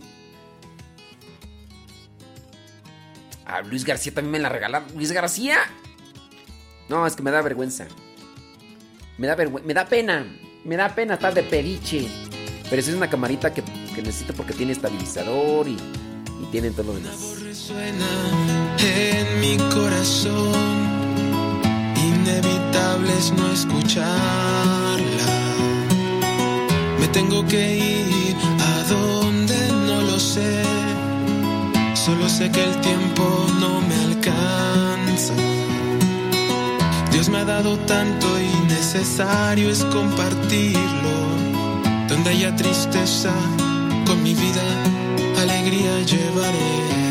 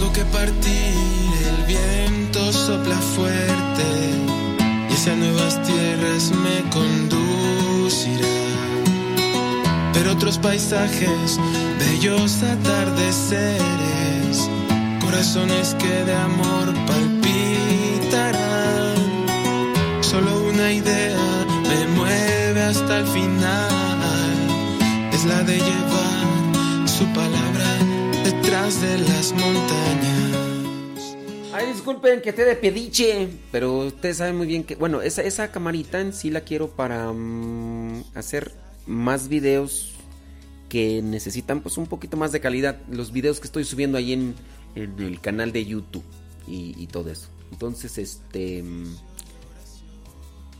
Y...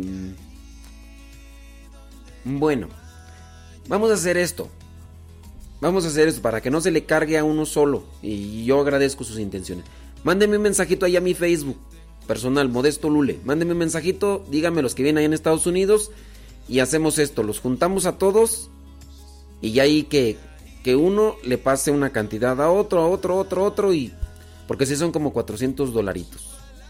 Y ya yo le busco a alguien, en este caso le digo a Carlos, y ya que ustedes le pasen una cantidad a Carlos, y este, y así para que no sea tan pesado como ven.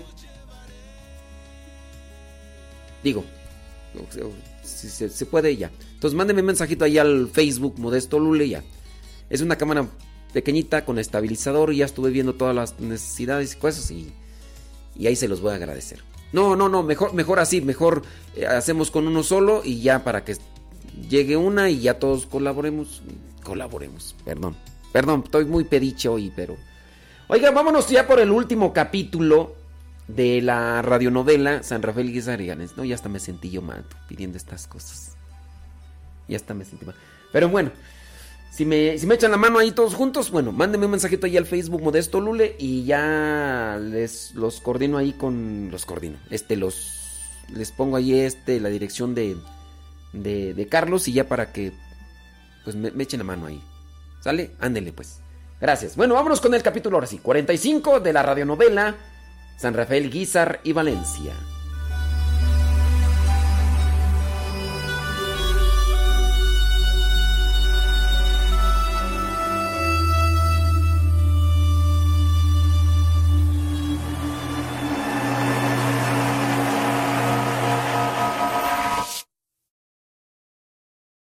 Antonio regresa a la casa y se acerca a Rafael.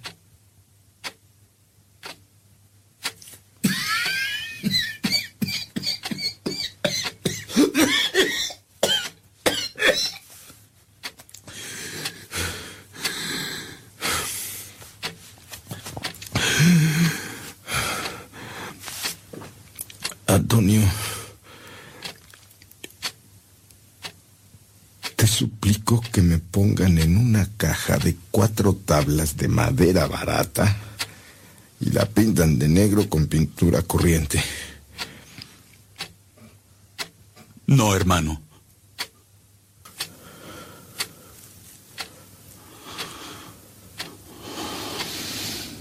Tendrás una caja digna.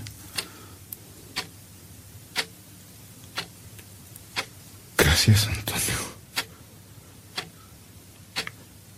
Pero que no sea lujosa.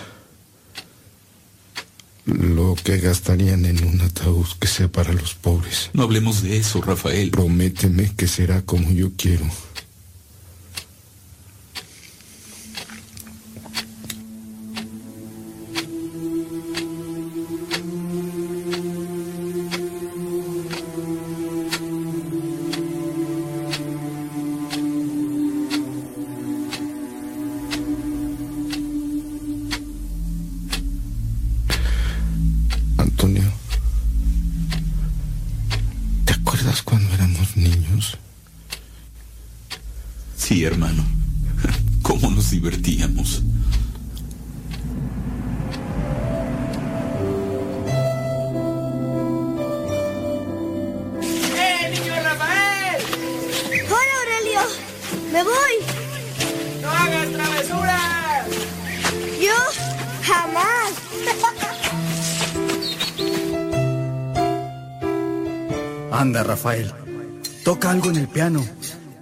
Tus hermanos te acompañen. Sí, hermano. Y silba dos voces. Tomen sus instrumentos. Vamos, Rafael, tú puedes.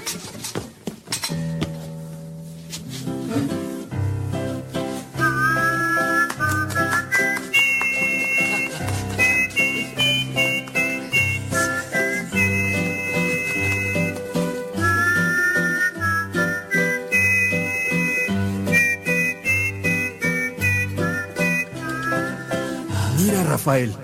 Ahí está Juan. Vamos, acerquémonos. Sí, papá. ¿Cómo está tu familia? ¿Tienen provisiones suficientes para todo el año? ¿Qué son provisiones? Alimentos, agua, víveres, Rafael. Dime, Juan, ¿tienen? No, don Prudencio. Apenas tenemos para comer una vez al día. ¿Y por qué no me lo habías dicho? Pues ayuda mucho a la comunidad. Creí que se molestaría si se lo pedía. No vuelvas a pensar eso. Nada me hace más feliz que poder ayudarlos. Gracias, don Prudencio. ¿Por qué te da las gracias? Anda, anda. Vamos.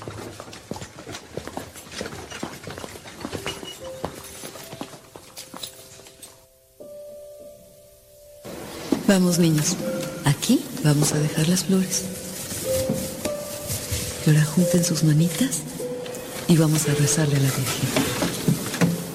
Santa Virgen María, no ha nacido en el mundo ninguna semejante a ti entre las mujeres, hija y esclava del Altísimo y Sumo Rey, el Padre Celestial, Madre de nuestro Santísimo Señor Jesucristo, esposa del Espíritu Santo, ruega por nosotros ante tu Santísimo y amado Hijo, Señor y Maestro. Mamá, ¿nos dejas jugar? Sí, mamá, un poquito. Está bien, jueguen, pero regresan a trabajar. Hay que terminar de poner los adornos para la fiesta de la Purísima Concepción.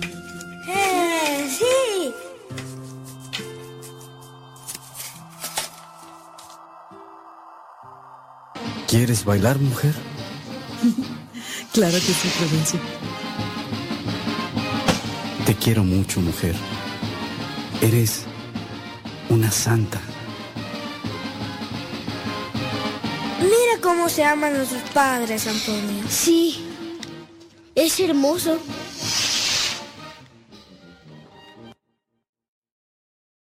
Rafael, he notado que eres el único que entiende a la perfección la palabra de nuestro Señor. No es tan complicada. Solo hay que ponerse en sus zapatos. Lo dices como si fuera algo tan común. Pues solo hay que entender que todas las cosas las hizo por amor. ¿Te gustaría ser jesuita? No lo sé. Tal vez. ¿Sabes? Yo creo que tú vas a hacer algo importante. ¿Usted cree? Sí, tú mismo lo dijiste. El amor es lo importante y ponerte en los zapatos del otro. Eso tú lo haces constantemente. Deme siempre su bendición para que no caiga. Claro que sí, Rafael.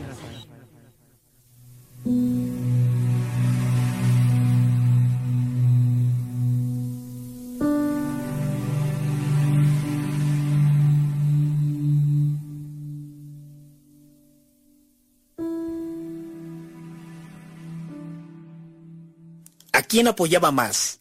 ¿A los pobres o a los niños, don Alberto? Ah, no, yo no sabría qué decirte. ¿Quiénes eran sus predilectos, si los pobres o los niños? Donde él estaba, verías un revuelo de chiquillos. No los podía ver sufrir. Desde la costa veracruzana llevó a la Ciudad de México a un niño que padecía de los ojos.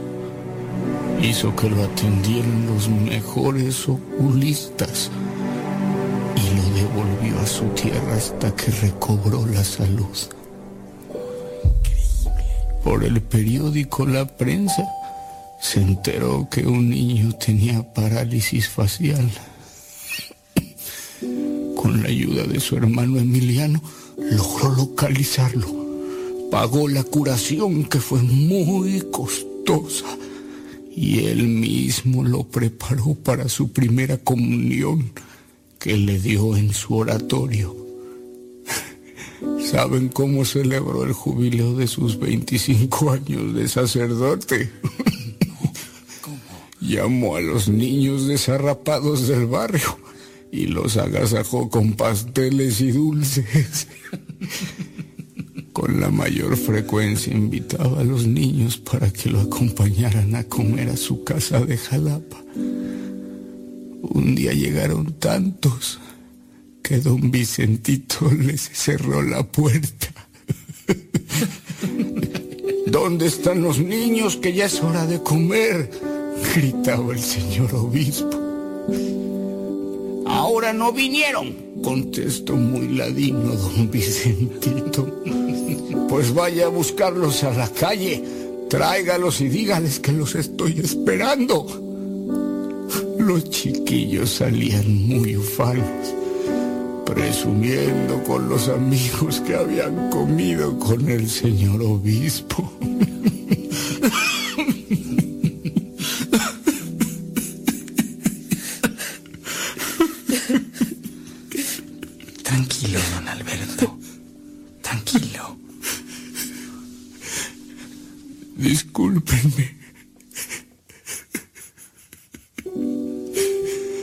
A mí me cambió la vida el obispo Rafael Guizar.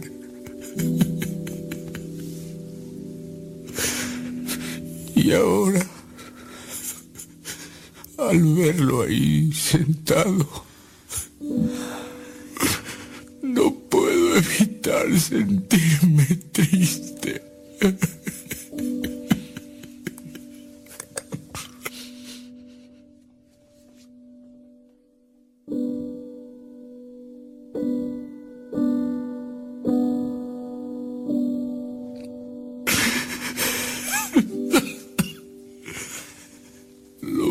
Como una vela que se apaga lentamente. Hace pocos años, con una vitalidad increíble, a pesar de todas sus enfermedades. El obispo Guizar es un hombre generoso y extraordinario. Y hoy puedo decirles con orgullo y amor que me ha perdonado y que también es mi amigo. Claro que sí, don Alberto. Me retiro, doctor. Margarito, estoy cansado. Y solo estorbo ahora. Con su permiso. Ande, don Alberto. Yo también me retiro. Lo acompaño, don Alberto. Gracias, doctor. Permítanme. Los acompaño a la puerta. Muchas gracias, Margarito. Con permiso, gracias. De mi brazo, don Alberto.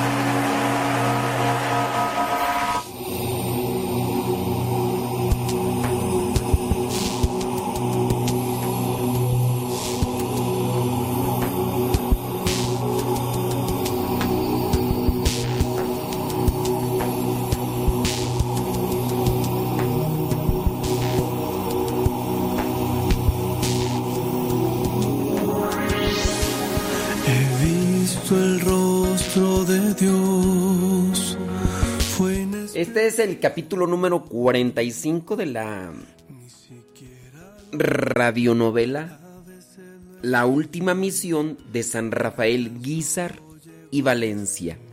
El próximo lunes estaríamos ya con el último capítulo. Y sí, eh, eh, a lo mejor algunos de ustedes escucharon algunos elementos que se pasaron en el capítulo de ayer y por eso a lo mejor pensaron que, que se estaba repitiendo, pero no, es solamente se retoma parte de lo que se dijo el día de ayer para que como que haga el conecte y pues ya, sería el próximo lunes el último el último capítulo.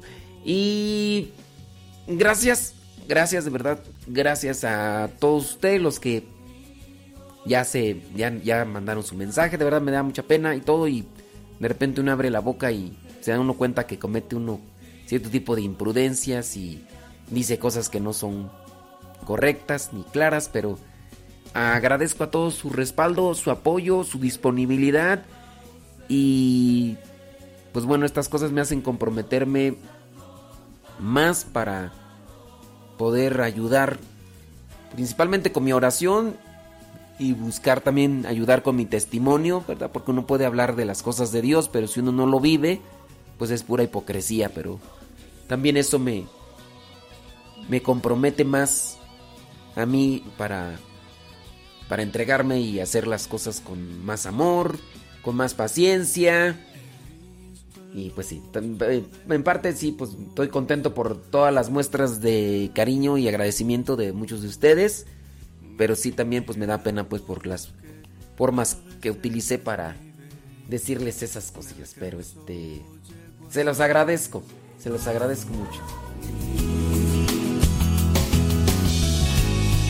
Lo vi en la sonrisa tierna de una madre, lo sentí en el abrazo del amigo sincero, lo he visto a través del dolor y aún en el sufrimiento no he olvidado tu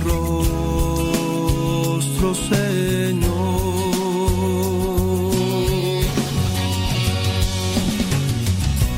Él está conmigo, Él vive a. Oigan, eh, vámonos con. turun, tun, tun, Con la. Con la reflexión del evangelio que hice ayer en la noche. Con la reflexión del día. Ayer, como que. Me solté. Yo dije, a ver, señor, tú. Sí, a veces uno tiene complicaciones porque. Como que uno, cuando ya ha reflexionado del Evangelio varias veces, uno dice, híjole, pero ya dije esto no lo quiero repetir. Y ayer dije, no, a ver, voy a soltarme, voy a dejar que... Y sí, un poco largo, un poco largo el Evangelio eh, y también la reflexión. Entonces ya para los que... Para los que me escucharon, pues van a decir, ¡Uh, se extendió! Hay mucha gente que no nos escucha por los evangelios tan, tan largos. Pero este. Pues sí. A ver, entonces. eh, bueno, también agradecidos con ustedes. Ese canto. Ese canto no está en Telegram. Sino para compartirlo. Pues, hoy también en agradecimiento a muchos de ustedes. Este. Vamos a poner este canto en el Telegram. Si no lo hemos puesto, lo vamos a poner en este momento. Nuestro Señor.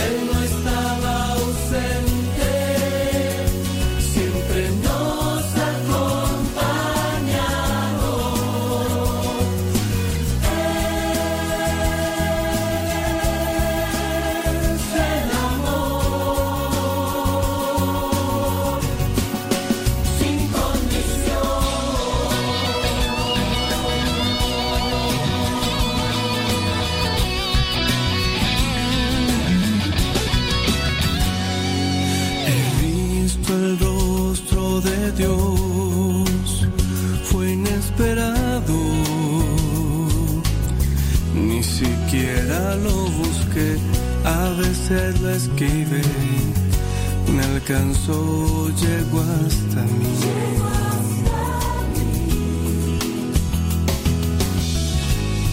Lo vi en la sonrisa tierna de una madre, lo sentí en el abrazo del amigo sincero, lo he visto a través del dolor y aún en el sufrimiento no he olvidado tu rostro,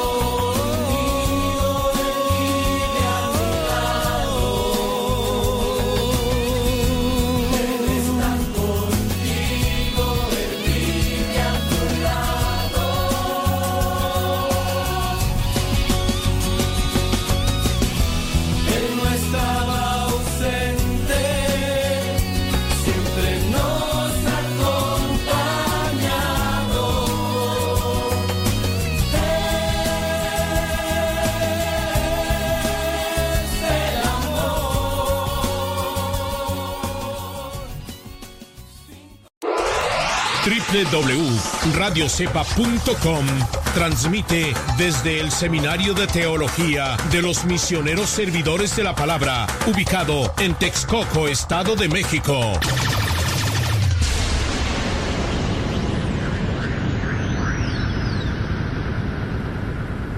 Tómame, llévame a donde vives tú, quiero conocer. Radio Cepa promovemos la música católica contemporánea. Por eso, en cada canto de programación te decimos el nombre del canto y quién lo canta. En estos momentos vamos a escuchar la palabra de Dios. Dispón tu corazón para que el mensaje llegue hasta lo más profundo de tu ser.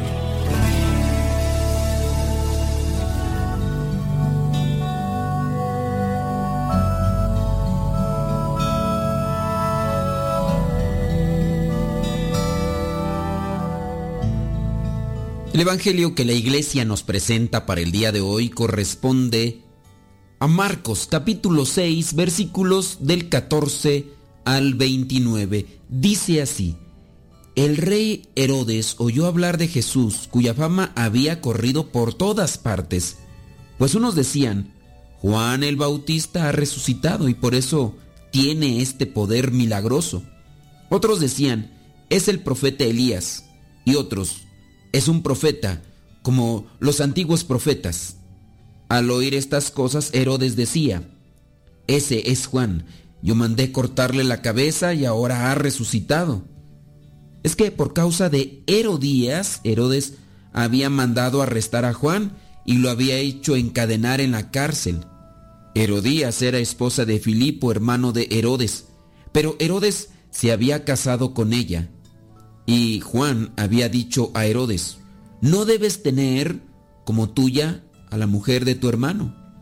Herodías odiaba por eso a Juan y quería matarlo, pero no podía, porque Herodes le tenía miedo, sabiendo que era un hombre justo y santo, y lo protegía. Y aunque al oírlo se quedaba sin saber qué hacer, Herodes escuchaba a Juan de buena gana. Pero Herodías vio llegar su oportunidad cuando Herodes en su cumpleaños dio un banquete a sus jefes y comandantes y a las personas importantes de Galilea. La hija de Herodías entró en el lugar del banquete y bailó. Y el baile gustó tanto a Herodes y a los que estaban cenando con él, que el rey dijo a la muchacha, pídeme lo que quieras y te lo daré. Y le juró una y otra vez que le daría cualquier cosa que pidiera, aunque fuera la mitad del país que él gobernaba. Ella salió y le preguntó a su madre, ¿qué pediré? Le contestó, pídele la cabeza de Juan el Bautista. La muchacha entró deprisa donde estaba el rey y le dijo, quiero que ahora mismo me des en un plato la cabeza de Juan el Bautista. El rey se puso muy triste, pero como había hecho un juramento en presencia de sus invitados, no quiso negarle lo que le pedía. Así que mandó enseguida a un soldado con la orden de llevarle la cabeza de Juan. Fue el soldado a la cárcel, le cortó la cabeza a Juan y se la llevó en un plato, se la dio a la muchacha y ella se la entregó a su madre. Cuando los seguidores de Juan lo supieron, recogieron el cuerpo y se lo llevaron a enterrar. Palabra de Dios, te alabamos Señor. Reflexionando con el Evangelio y queriendo sacar otras ideas que nos puedan ayudar a reflexionar, me vienen a la mente algunas y a lo mejor no están en orden, pero espero que así como me están a mí ayudando a reflexionar, también les dejen a ustedes un cuestionamiento, un pensamiento. La primera es sobre lo que consumimos. Sí, puede ser comida o puede ser bebida. En su caso, la mayoría las bebidas. Hay que tener cuidado con lo que bebemos. Sí, hay cosas que nos pueden intoxicar y nos pueden llevar a decir o hacer cosas de las cuales nos podemos arrepentir. Es malo tomar vino, es eh, pecado tomarse una cerveza, es pecado tomar un poco de vino de mesa o de otro tipo de vino. No, no es pecado, no es me tomé una cerveza, ah, me tengo que confesar. No, el problema es cuando se excede en este tipo de bebidas y se dicen cosas y se hacen cosas que no son correctas. En la misma Biblia encontramos que es malo lo de las borracheras. Hay personas que buscan esas citas bíblicas para restregárselas a personas que tienen estos vicios y si quieren apuntarlas, pues ahí les va. Lucas capítulo 21 versículo 34, donde dice, tengan cuidado y no dejen que sus corazones se hagan insensibles por los vicios, las borracheras y las preocupaciones de esta vida, para que aquel día no caiga de pronto sobre ustedes. Entonces, este pasaje, de hecho, es una mención de Jesús en el Evangelio de Lucas, capítulo 21, versículo 34. ¿Qué es lo que lleva a que se haga el corazón insensible? Aquí lo dice la palabra, aquí lo dice Jesús. Lo que hace que se hagan insensibles son los vicios. Hay de todo tipo de vicios. A lo mejor tú tienes hasta el vicio del celular y a lo mejor piensas que eso no es pecado, pero si es un vicio, si te controla, si te enojas cuando no está, ya ahí ya es un vicio y eso te hace que seas insensible o que seas egoísta. Dice los vicios, las borracheras, las preocupaciones de esta vida y no tanto de que las preocupaciones nos hagan insensibles por sí solas, no, cuando nos obsesionamos por las preocupaciones, cuando le damos mayor enfoque a las preocupaciones. Y no es que no se tenga que poner una atención en las cosas, sino que en ocasiones nos obsesionamos y vivimos más preocupados que ocupados. Y eso pues, nos lleva también a tener un corazón insensible. Otra cita bíblica, Romanos 13, 13. Hasta fácil de aprender. ¿eh? Romanos 13, 13. Dice, actuemos con decencia, como en pleno día. No andemos en banquetes y borracheras, ni en inmoralidades y vicios, ni en discordias, ni envidias. Entonces, estamos buscando lo de las borracheras, ¿verdad? Porque aquí en el pasaje del día de hoy se presenta a Herodes, pues que se puso borracho. Se puso borracho y pues bueno, llegó la hija que vendría a ser, pues a lo mejor era su sobrina, ¿no? Porque si en este caso Herodías era la esposa de su hermano, que también gobernaba, su hermano Filipo, y a lo mejor, no sé, aquí no, no lo describe muy bien, pero a lo mejor esta muchachilla era hija de su hermano y de esta mujer, no lo sé, aquí puede ser que a lo mejor Filipo se haya casado con esta mujer, Herodías, y que ya a lo mejor ya tenía la chamaquilla, no lo sé, pero la cuestión es de que al final de cuentas en relación ella vendría a ser un familiar, espero que no haya sido su, su hija eh, así directa y pues peor el pecado, ¿no? Pero esta muchachilla le bailó, pues quién sabe cómo le bailó y este ya borracho, pues imagínate, y le rogaba y le rogaba, pídeme lo que quieras, pídeme lo que sea hasta la mitad de mi reino, imagínense cómo estaba. Entonces, tengan cuidado con las borracheras. A ver si yo no, ya después me empiezan a mandar mensajes las señoras donde me empiecen a reclamar porque a lo mejor entienden que yo estoy diciendo que, entonces hay que tomar todos los días una cerveza, todos los días una cerveza. No, aquí la cuestión habla de la borrachera y la palabra de Dios habla de la borrachera. Nada con exceso, todo con medida, dice el comercial. Es un tema espinoso este, ¿verdad? Pero sabemos que ya cuando el alcohol se mete a la sangre, eh, el alcohol comienza a recorrer el cuerpo, llega al cerebro, y ya después el cerebro no piensa, incluso se mueren neuronas, según dicen los neurólogos, y uno puede hacer y decir cosas de las cuales uno después se puede arrepentir. Entonces, regresamos al Evangelio, cuidado con lo que se consume, cuidado con lo que se bebe, porque no sea que después estés sufriendo a consecuencia de estas cosas que se están tomando. Por ejemplo, en el caso de la borrachera. Entonces, pecado emborracharse, pues las consecuencias que vienen de la borrachera. Si tú dices, no, pues yo, yo me emborracho, pero yo no hago caso a cosas malas. Pues eso dices tú, porque hay gente que ya pierde la conciencia. Pero igual, si gastas dinero, no, es que yo soy un gorrón de primera, yo... Bueno, y hay cosas que hay que estudiar y analizar en la confesión para saber si son pecado o no. Pero aquí sí hizo mal este hombre, Herodes, se intoxicó con el alcohol, después se dejó llevar por la pasión y hasta dónde llegó una borrachera, hasta un asesinato. Analicemos que un pecado nos lleva a otro y a otro y después llegan a estas cosas fatales. ¿Y cuántas personas no han caído en eso? Personas borrachas que van manejando y golpean con su automóvil, chocan con otra y acaban incluso en situaciones fatales algunos de ellos. Personas que iban bien, eh, que no tenían nada que ver con la persona y de repente sus vidas terminaron por culpa de un borracho.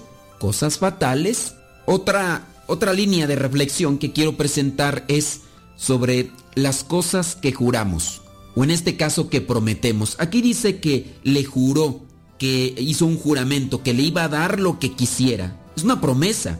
Y hay que tener cuidado de las promesas que hacemos. Porque en este caso, como estaba tan embebido en el baile de esta muchacha, y sin duda también por el alcohol, por la fiesta y todo, hizo esa promesa. Pídeme lo que quieras y te lo daré. Y le juró una y otra vez que le daría cualquier cosa que pidiera. Después encontramos que esta muchacha salió de ahí y le preguntó a su madre, ¿qué pediré? Entonces, tengamos cuidado con las cosas que prometemos. No prometas algo que no puedes cumplir. Y no estoy hablando de juramentos porque saben ustedes muy bien que no se debe de jurar.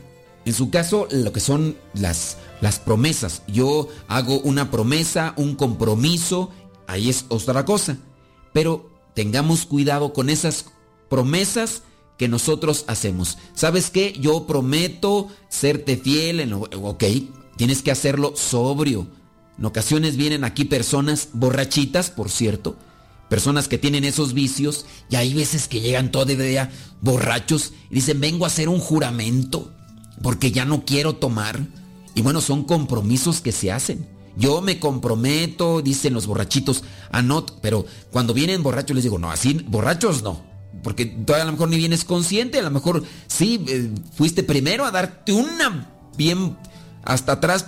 ¿Y qué dijiste? Primero una así para aguantar. No, pues no, tienes que venir consciente consciente y también igual las promesas hay que hacerlas conscientes. Entonces tengamos cuidado de las cosas con las que nos comprometemos o a las, que prometemos. Otra cuestión, eh, esta muchacha que está ahí no sabe qué pedir porque ahí dice en el versículo 24, salió y le preguntó a su madre qué pediré cuando aquel le juró una y otra vez, imagínense, le juró una y otra vez que le daría cualquier cosa que le pidiera, aunque fuera la mitad del país él gobernaba. Él gobernaba el país, ni siquiera era de él. Imagínense, ahí está la gente borracha dando cosas que no son de, hombre de veras. Pero bueno, lo, lo, que hace el alcohol, lo que hace el alcohol. Porque pues era nada más gobernante, él, no es dueño, ¿no? Y, además él está ahí no por una cuestión de, de, sí, no, es algo que él determine, no, es hay alguien más arriba de, de él y, y vienen, bueno, pues sus procesos y todo, ni siquiera él puede terminar, pero la gente borracha ya ven cómo, cómo habla, nomás por hablar, pues sí, no tiene control en sus palabras. Pero me regreso otra vez con la muchacha. Esta muchacha no sabe, no sabe qué pedir. Y después, ¿a quién va a pedirle consejo? ¿A su madre? Tengamos cuidado. ¿A quién le pedimos consejo? Tengamos cuidado a quién le pedimos consejo porque si vamos a pedirle consejo a alguien, que está lleno de odio, lleno de rencor, lleno de soberbia, lleno de orgullo, lleno de pecado, lleno de malas ideas, de una mente eh, cochambrosa, sucia, quién sabe. Me viene a la mente aquellos consejos que me ya me pedían a mí cuando estaba yo todavía trabajando y me empezaba a acercar a la iglesia, aquella señora que pues le dieron a conocer que su esposo andaba de infiel y pues sus compañeras de trabajo le hacían burla y ella se sentía mal. Y un día, ella trabajando ahí en la máquina de costura, voltea y me dice, oye, pues, ¿tú qué consejo me das? Mi marido me está engañando y pues yo la verdad ya no sé qué hacer porque mis compañeras allá en la hora de la comida se burlan de mí, dicen que soy una tonta. Y, y bueno, y en aquel momento yo ya tomaba los cursos de Biblia y le dije, mire señora, usted tiene que darse a respetar y también respetar a sus hijos. ¿Qué, ¿Qué, van a decir sus hijos si se dan cuenta que usted le está pagando con la misma moneda a su viejo? ¿Qué van a decir sus hijos? O, incluso que a compañeros de la escuela o vecinos de, sus hijos digan, mira nada más tu mamá anda con, un, con otro hombre, con otro hombre y, que, y otra, desea respetar a usted. Y entonces aquella señora me dejó de hablar me dijo, yo te consideraba mi amigo. Yo pensé que me ibas a dar un buen consejo. Fíjense nada más. Porque le dije que no le pagara con la misma moneda al viejo. Pero, pues bueno, yo, yo siento, ante la presencia de Dios, que le di un buen consejo. Yo siento, yo ya estaba acercado a las cosas de Dios. Digo, ¿quién sabe qué consejo le hubiera dado si no me hubiera iluminado la palabra? Pero hay que tener cuidado ¿A quién se acerca uno a pedir consejos? Aquí esta muchacha se acercó con su mamá. Pues sí, a lo mejor era su mamá, pero fíjense cómo estaba su mamá. Entonces, también hay que analizar porque, pues no importa, porque uno puede decir, pues es que a quién más se le acercaba. ¿A quién se le acercaba? Pues también hay que analizar, porque hay veces que los papás pudiera ser que no están bien. Pudiera ser y hay que analizarlo. Esta muchachilla, por lo que se ve, no era una niña de 5 o 6 años, ya, ya estaba grandecita, entonces hay que analizar. Yo sobre todo pienso, hay que pedirle consejo a Dios, que Dios nos ilumine en la oración. Y en su caso, acercarse a una persona que esté relacionada y cercana a las cosas de Dios para que el consejo que me dé sea iluminado de Dios en esta persona que Dios inspire a esta persona, que me dé una luz y que esta persona hable desde la perspectiva cristiana. Entonces, tengamos otro punto para reflexionar. Tengamos cuidado a quién pedimos consejo. Y tengamos cuidado de los pecados, porque un pecado lleva a otro, lleva a otro. Hemos visto en el caso de Herodes y de esta mujer Herodías, cuando empezó a escuchar las cosas de Juan, comenzó a sentir coraje y del coraje se convirtió en odio y ya le traía ganas.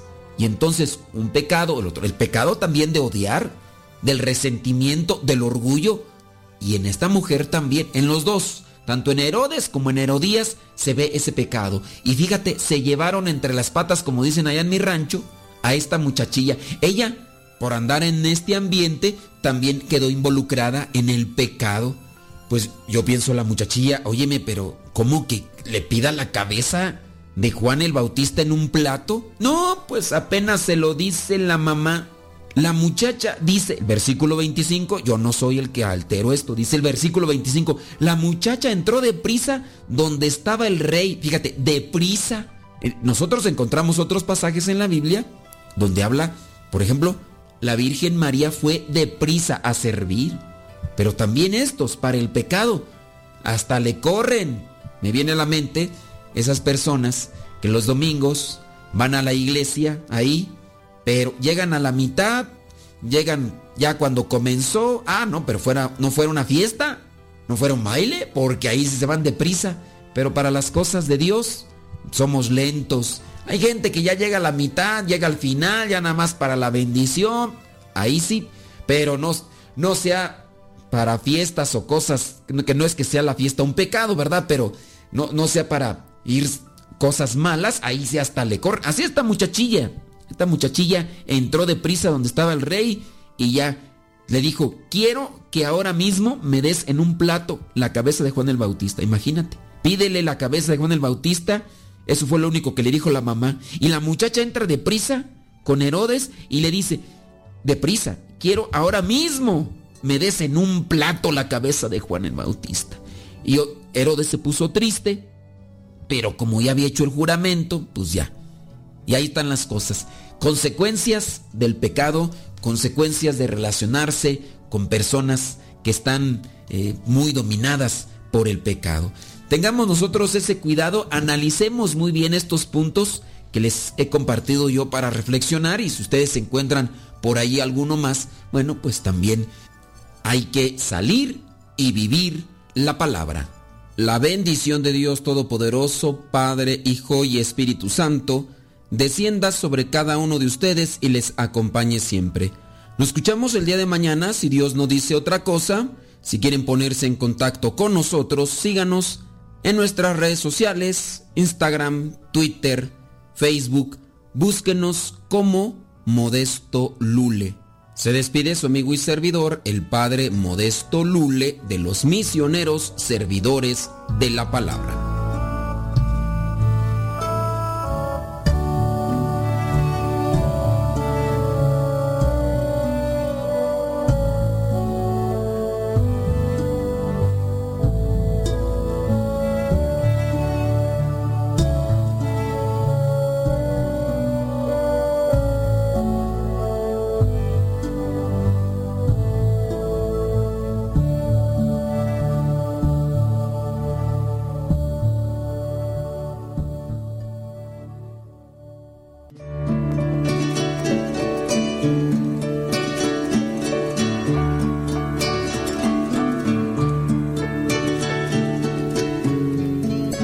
Palabra de Dios es viva y eficaz, más penetrante que espada de doble filo.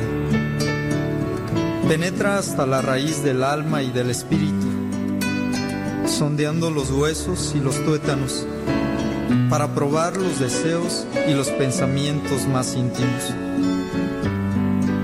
Toda criatura es transparente ante ella. Todo queda desnudo y al descubierto a los ojos de aquel a que debemos dar cuentas. Escuchar tu palabra es un inicio decente, Señor. Meditar tu palabra es captar tu mensaje de amor, proclamar tu palabra, Señor, es estar embebido de ti, proclamar tu palabra, Señor, es ya dar testimonio de ti, Dios.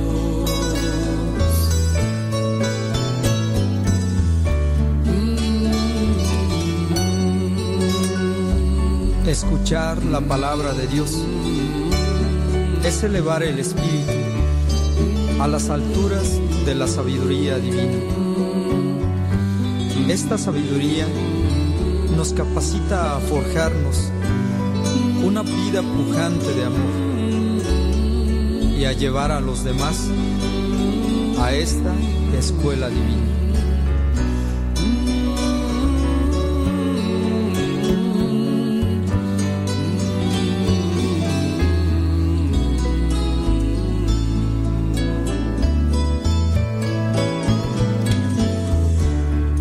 Escuchar tu palabra es inicio de ti, Señor. Meditar tu palabra es captar tu mensaje de amor. Proclamar tu palabra, Señor, es estar embebido de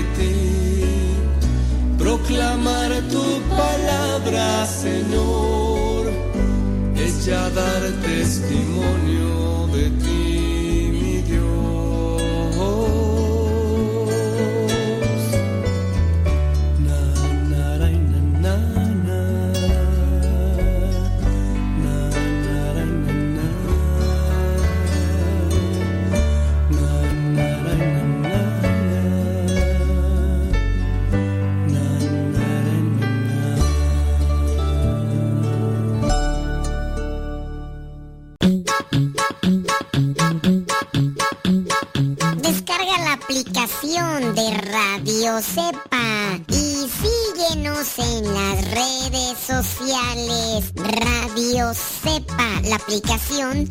aseguramos que no te vas a arrepentir. Descárgala en tu tableta o tu teléfono.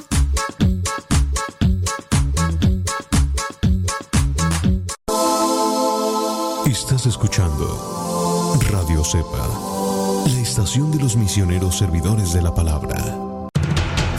Radio Cepa, Radio Católica por Internet que forma e informa.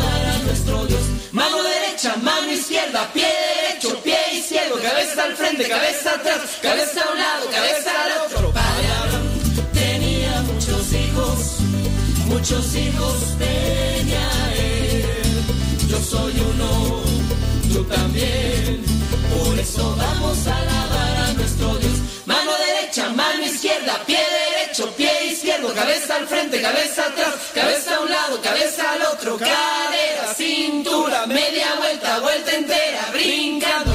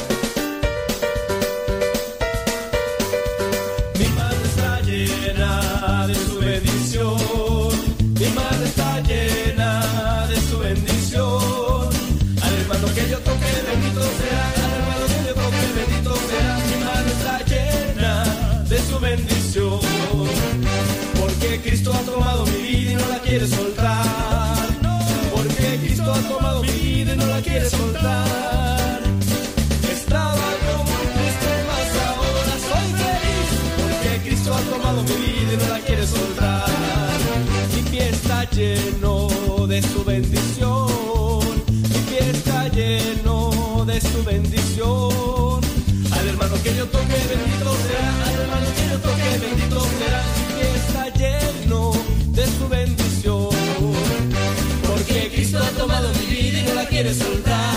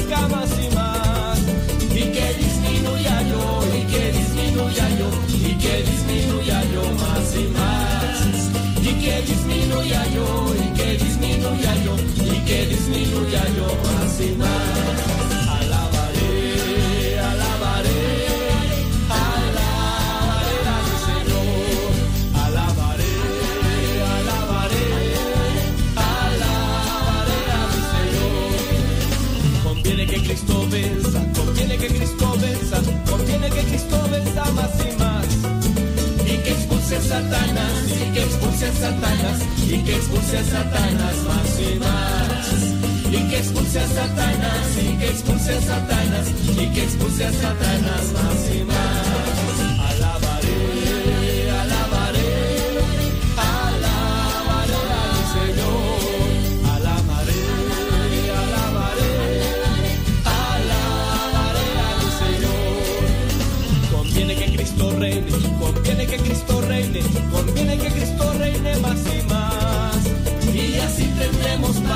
y así tendremos paz y así tendremos paz más y más.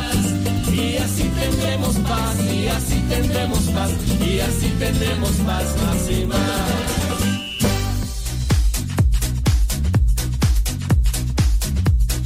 Ándele pues, hombre, pues ya son 34 minutos después de la hora.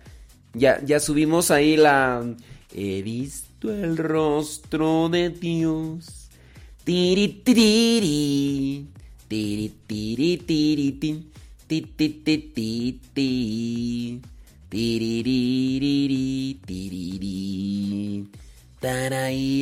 Ya, la acabamos de subir. Muchas, muchas gracias.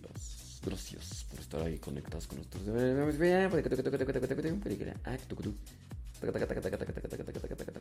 Claro, sí, por supuesto.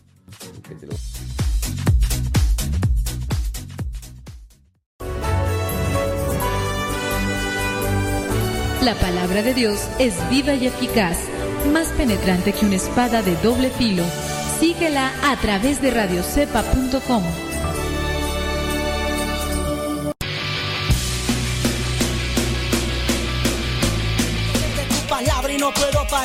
Lo que me das en ningún lado lo puedo hallar.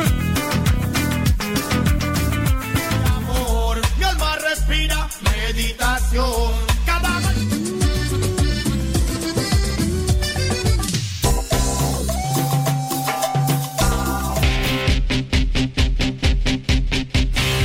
La oración quiero ver.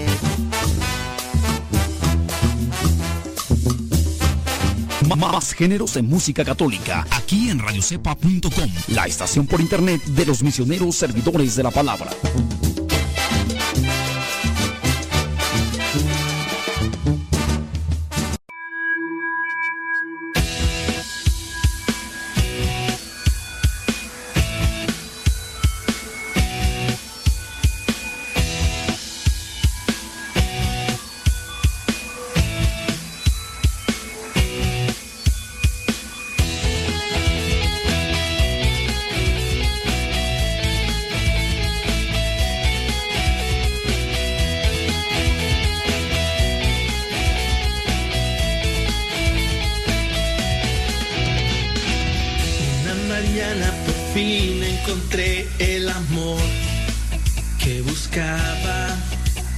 Llegaste a mi vida, no sé cómo fue, solo sé que me amas.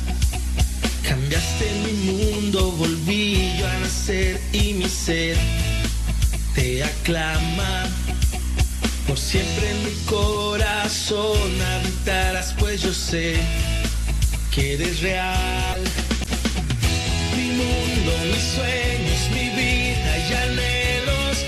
forman parte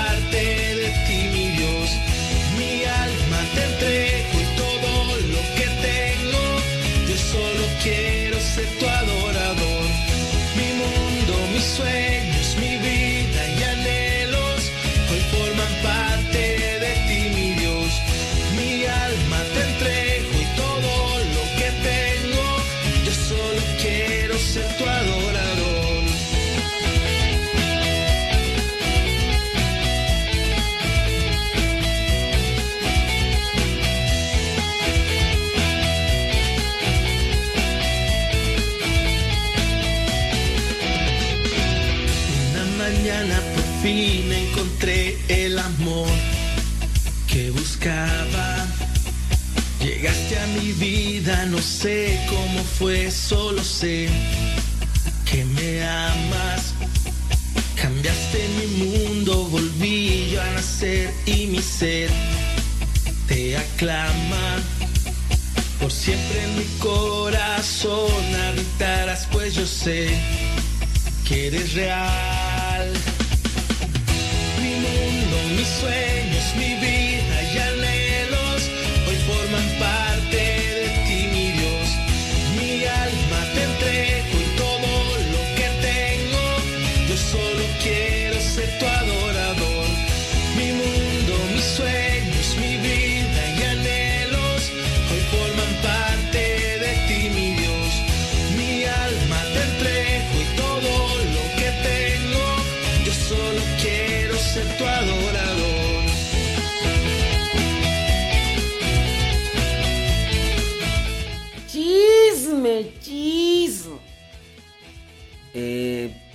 chisme es algo que se contagia y que se pasa de familia en familia, de persona en persona y que puede lastimar a muchos.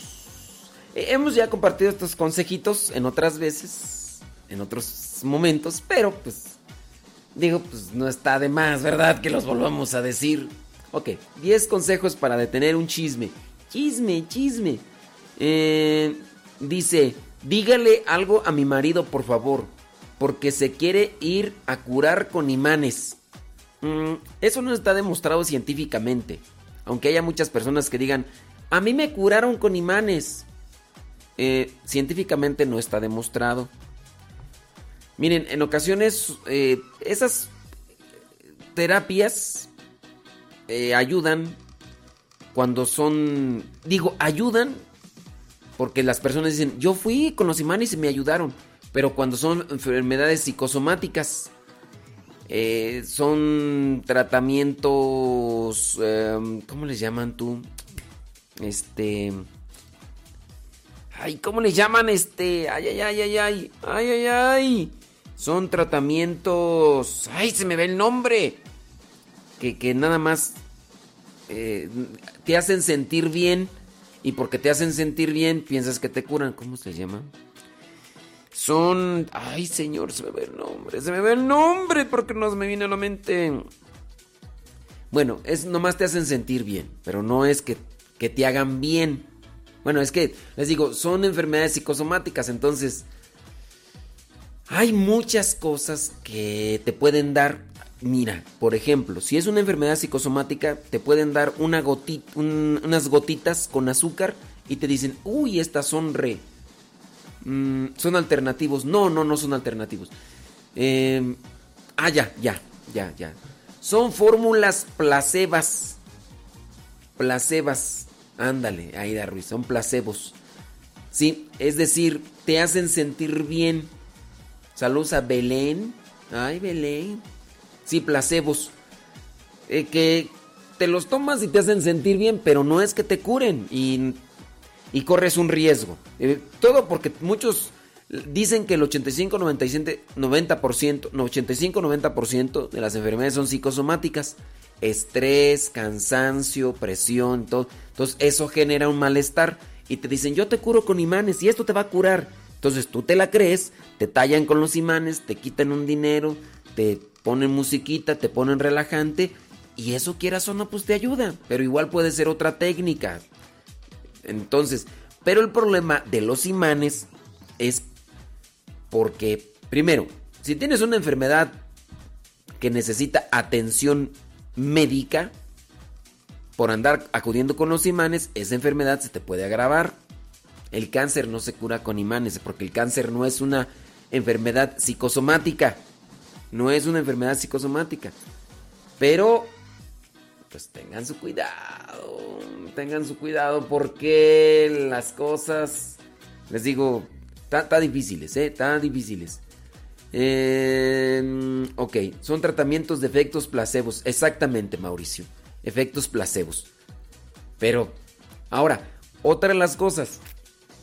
Cuando se recurre a los imanes o a este tipo de terapias, que, son alternativas que les llaman, muchas de estas están relacionadas con la nueva era y ya eh, que, invocan energías y todo esto. No, no es recomendable, no es recomendable, ¿ok?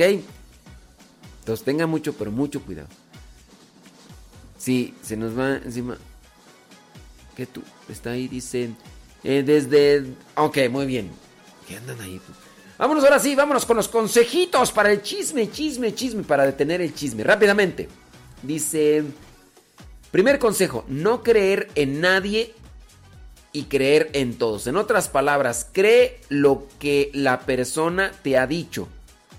Realmente piensan que lo que han dicho es verdad y desde su punto de vista es cierto. Sin embargo, recuerden que siempre, siempre hay otro lado de la historia.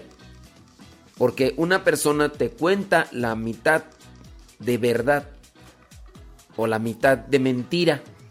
Por lo tanto, no les creas. Detente y muerde tu lengua. No no dejes ir más allá el chisme. Entonces, escucha a una persona, ok, muy bien, esto es lo que te contó esta persona, falta la historia. Entonces, no creer en nadie y creer en todos. Está medio difícil, ¿eh?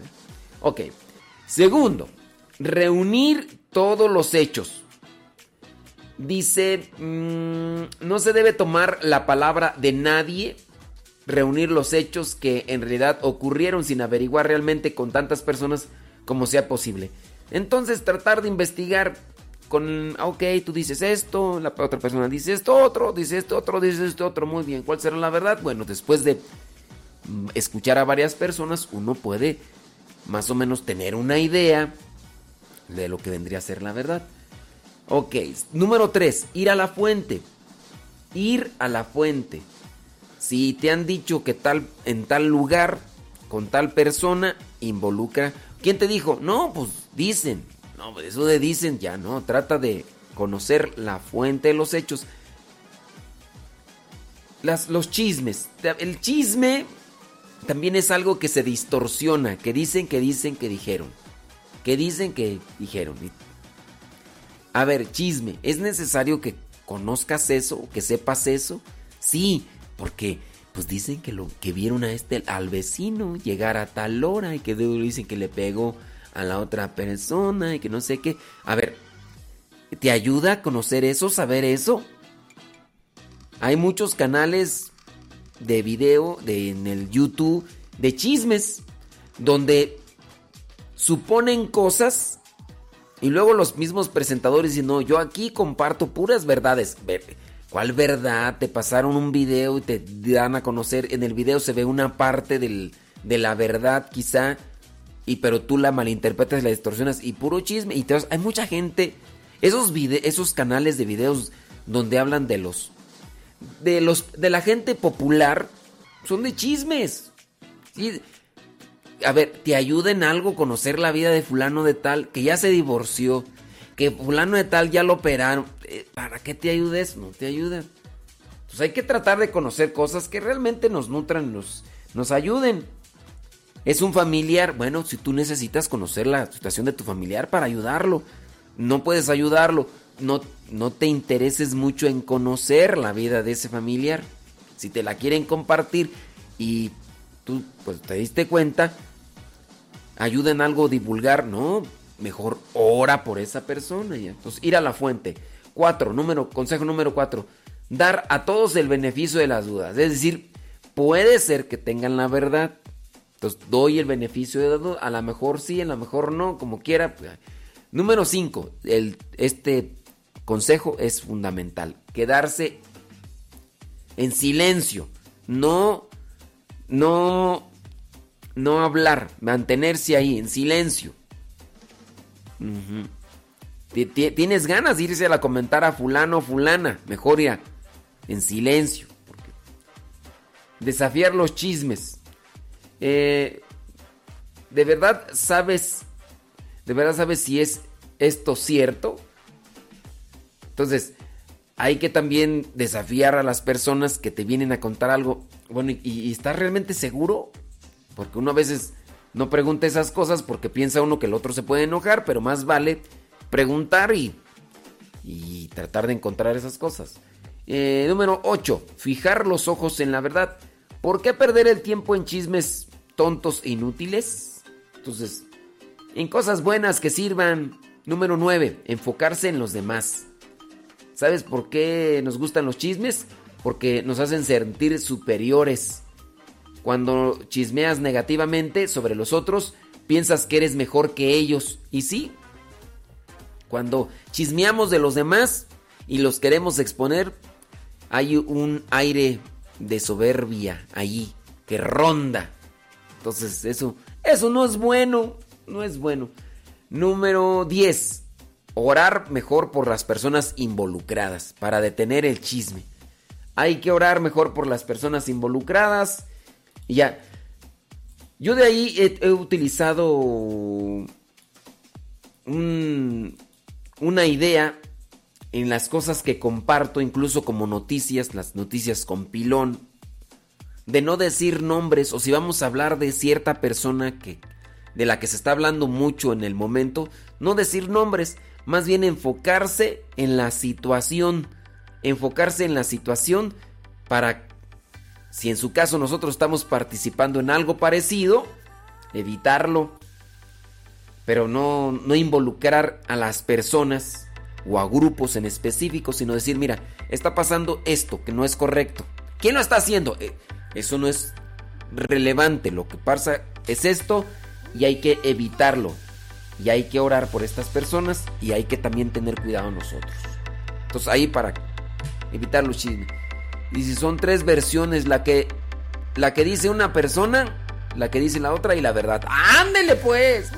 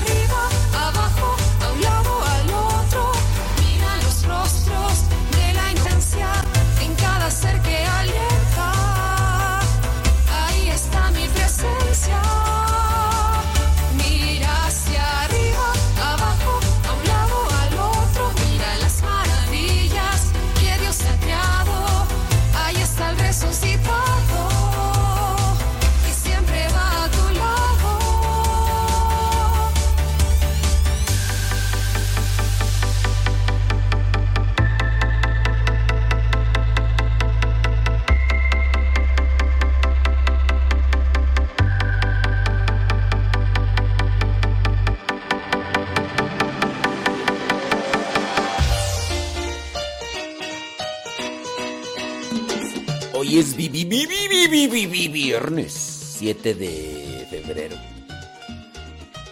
Saludos del Fisgos.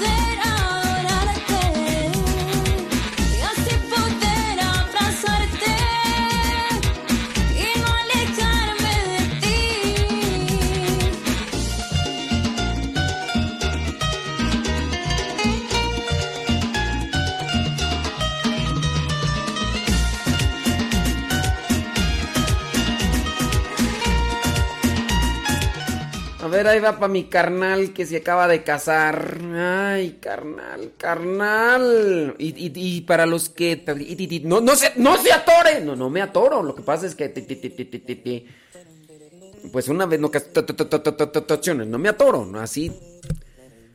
Para los que están casados. Aunque ya tengan mucho tiempo, para los que se acaban de casar, Delfis Goss, pues bueno, no, no hace no hace tres días que se casó, pero pues están, digamos que todavía en esa luna de miel y todo lo demás.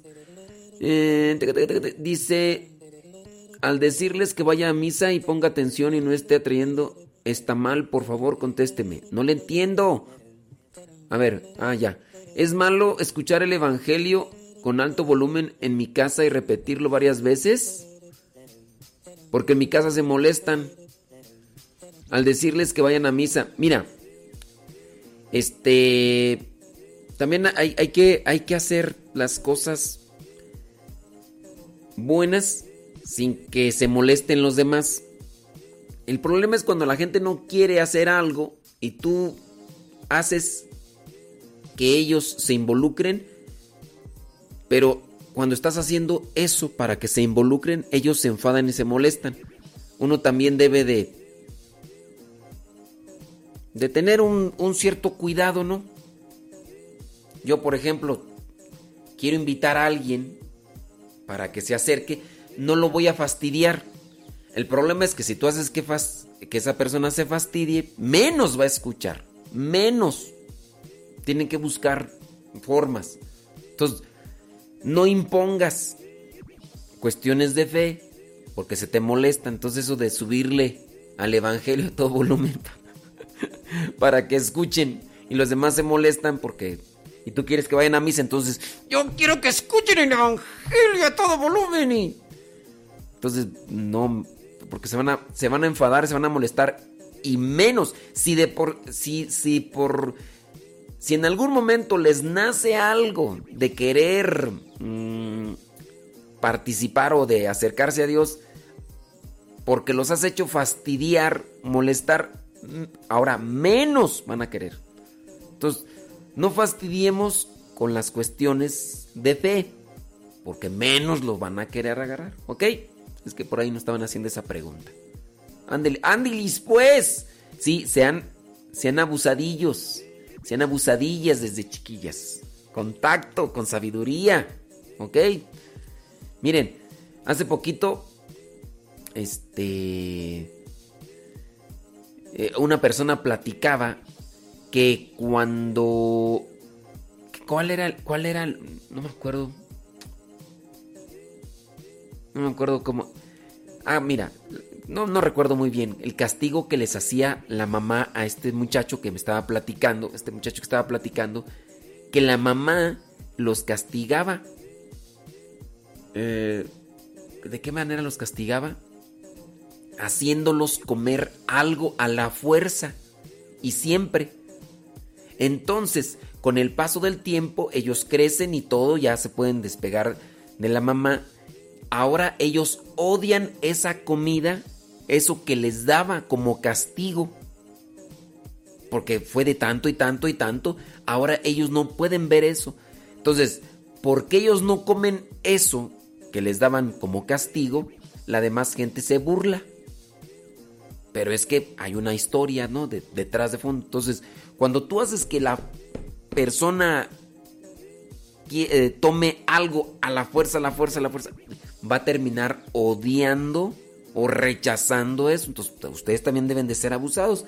Vayan a misa, vayan a misa. Los forzaron que fueran a misa, los forzaron que se persinaran, los forzaron que al final puede ser que terminen odiando aquello que tanto, tanto, tanto se les hizo. Entonces, abusadillos, ¿eh? Abusadillos.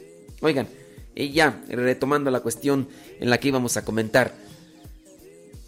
Para los que están recién casados, Delfis Goss. ¿Cuánto, ¿Cuánto tiempo tienes de casada, Delfis Goss? Porque ya tienes más de un año, ¿no?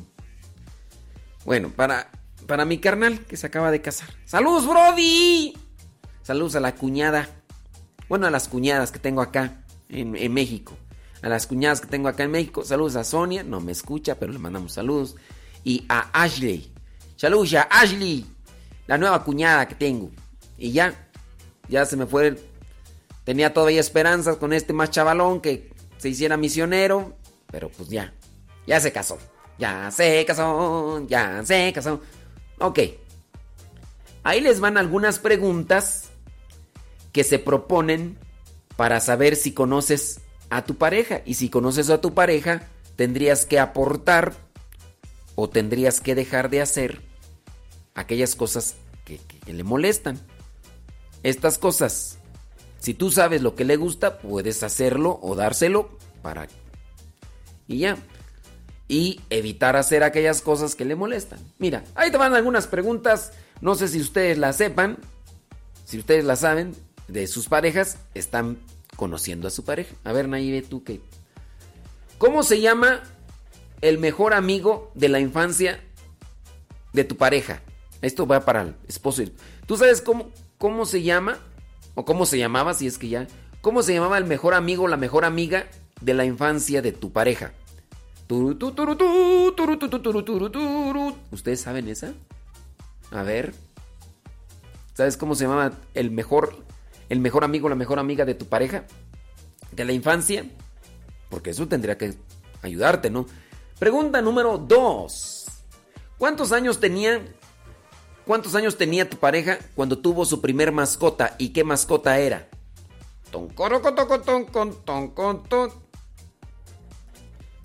¿Cuántos años tenía tu pareja cuando tuvo su primer mascota y cómo se llamaba?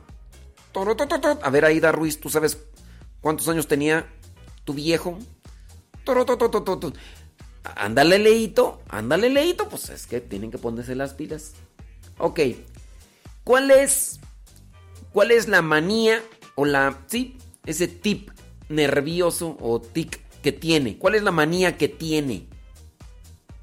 Hay algunas personas que cuando están nerviosas comienzan a, a rascarse el hombro, otras la nariz. ¿Qué manía tiene? Aquí no me las conteste, nada más este... Eh, yo se las estoy preguntando. ¿Ok? Sí, porque ya me empezaron ahí a contestarme. A mí no. Nada más estoy haciendo las sugerencias para que ustedes las tengan ahí presentes. All right, all right. pregunta número 4, para ver si conoces bien a tu pareja. Eh, ¿Qué es lo que no puede dejar de hacer antes de ir a dormir? ¿Qué es lo que no puede dejar de hacer ¿Qué es lo que no puede dejar de hacer antes de dormir? Algo que tú dices, siempre lo hace. Antes de irse a dormir, hace esto. Hace esto. ¿Qué es? ¿Sabes qué es lo que hace tu pareja? Hablando ya de, de los esposos, obviamente. ¿Qué es lo que no puede dejar de hacer? Eh, conocí un señor que se tenía que bañar Siempre antes de irse a dormir. Y el día que no se bañaba no dormía. Así, así. Busca, así, aunque con agua fría, pero se tenía que bañar. Eso. Eso. Entonces ahí. Eh, va otra pregunta. Mm, ¿Cuál es su punto débil? ¿Cuál es su punto débil? Así que tú dices, con eso, truena. Con eso. Le, dices esto y con eso. Le haces esto y con eso. ¿Cuál es su punto débil? Así como que, ¿cuál es su talón de Aquiles? ¿Cuál es su talón de Aquiles? ¿Cuál es? Mm. A ver.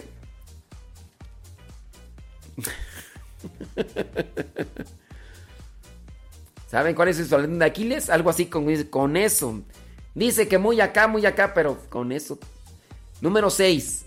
¿Qué parte... Eh, no me ¿Qué parte de su cuerpo... No, ¿qué parte de mi cuerpo no me hace sentir cómoda? Mm, no, pero eso sería como que no. Déjame brincar a la otra. ¿Qué es lo que más valoro? Ah, ok, estas, creo que estas, estas otras preguntas serían como para él o para ella y que las ¿Qué es lo que más valoro en ti? que la otra persona respondiera a esta, ¿verdad? Tú sabes, eh, él sabe lo que más valoras de él. Ok, déjame brincar a la otra. ¿Cuánta importancia le doy al aspecto físico en su relación? Mm, le cambio a otra. Encuentro una maleta con dinero. que- déjame brincar a otra.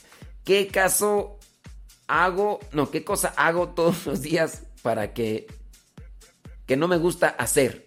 Ah, esa, es interesante. Tú sabes qué cosa hace, aunque no le gusta hacerla, pero lo hace por amor. ¿Qué cosa hace o tu pareja que no le gusta hacer, pero que lo hace por amor? Y ahí también ahí tú. Esa. Esa está interesante. Número 11. Eh, anda, es, uh, esta es más personal. ¿A qué hora se conocieron? ¿Y en qué, en qué día? ¿Un martes, un lunes, un miércoles? ¿A qué hora? ¿A qué hora? Mm. Otra pregunta así ya, eh, para conocer, conocimiento de la otra persona. ¿Qué película es su cuál es la película favorita de su pareja? ¿Cuál es la película favorita de su pareja? Mm. Eh, déjame ver otra. Mm, bueno, yo pienso que ya con eso. Eh, la comida favorita de su pareja. ¿Cuál es la comida favorita de su pareja? ¿Qué es lo que más le hace enojar a su pareja? ¿Qué es así que lo que hace o dice qué es? Tendríamos que formular, formular otras, ¿no? Tendríamos que formular otras.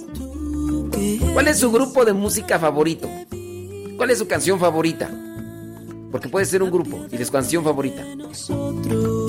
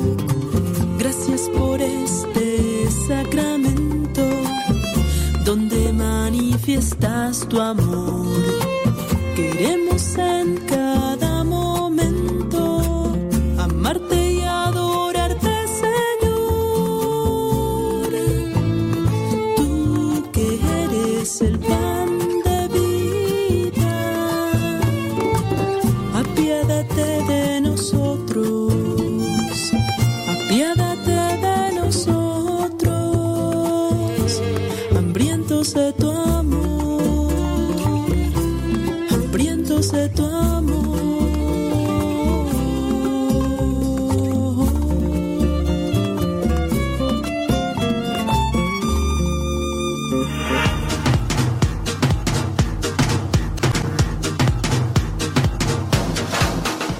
Ay, Jesús del huerto. Oigan, ¿y sus parejas no son así medias, este, medias volubles. Porque fíjate que a mí, por ejemplo, me gusta una comida, un tiempo. La como, ya después mm, ya no me gusta tanto. Ya tengo otra. Una bebida, me gusta una, y después pasa un tiempo, ya no me gusta, esa, ya me gusta. Pues yo así soy como que bien voluble. Bueno, y, y- ¿y quién te preguntó? ¿Qué te im- no, a nosotros qué nos importan si no estamos preguntando? Nada más. Más digo, hombre. Dice. Está pidiendo imposibles y aparece FBI. No me acuerdo de la semana pasada. Ay, criaturita del Señor. Mira, por ejemplo, aquí una persona dice: Mi esposo baila conmigo. Por amor. Dice, no le gusta bailar, pero él baila conmigo porque sabe que me gusta bailar. ¡Oh! ¡Santo cielo! No, pero sí, sí deberían de acordarse. Saludos a Israel Goss, dice. Saludos a Susi, esposa de Israel Goss. Oye, ¿tú dónde anda Nercy Navarro? Ese rato estaba mirando ahí las fotos de... Ah, Oye, ¿hace cuántos días que andaba Nercy Navarro por México? Que andaba allí en la Basílica de Guadalupe a esta hora. Andábamos ya viendo lo de la misa, ¿no? ¿A qué horas fue, lo- a qué horas fue la misa? Ya ni me acuerdo. Ay, no sé por qué me... Ay, Dios mío. ¿Hace cuántos días?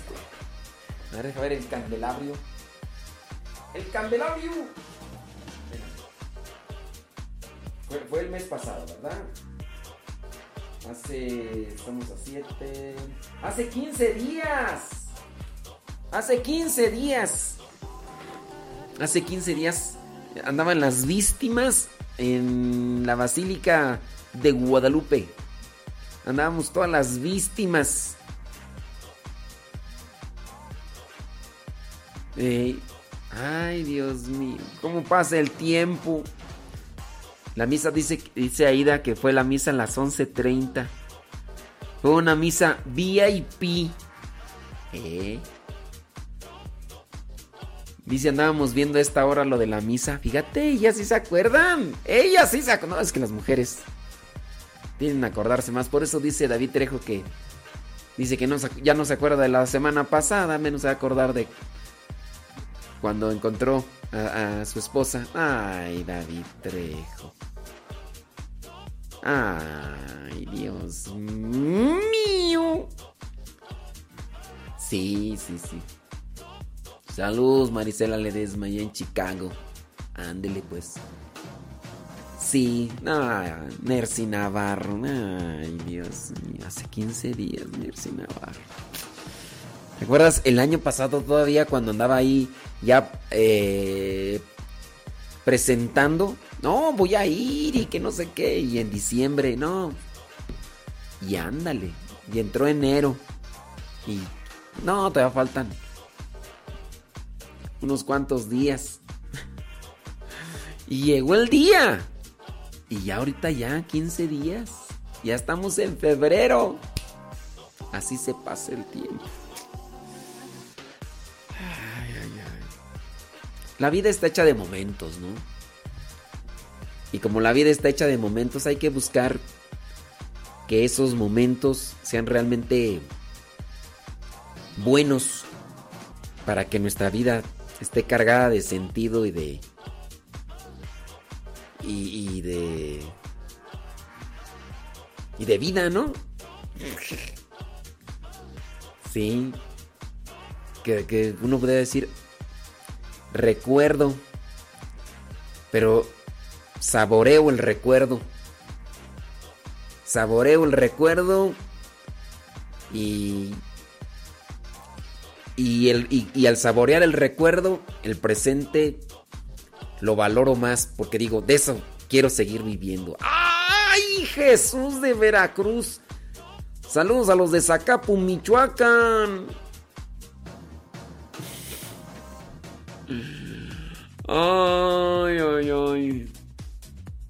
Que dice que ya no presumamos. ¿Va? Pues de las cosas bonitas hay que hablar. De las cosas bonitas del pasado hay que hablar. No hay que anclarse en ellas. Pero sí hay que hablar. Porque esas cosas bonitas del pasado son las que... Son las que hacen que uno diga, por eso el presente hay que ponerle más, más, sabor. Ándele pues. Saludos hasta Nebraska, dice Susana López. Tan rápido, Juanita Lázaro. Ey, sí, ya. El tiempo pasa. Pues es que si no la pasamos bien, ¿a poco no? Ey. No, y sabes quién sí, este. Marta Juan Torres hace unas alitas bien picositas, sabrosas.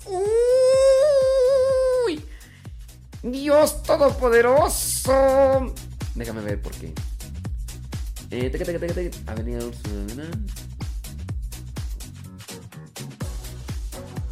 Ándele.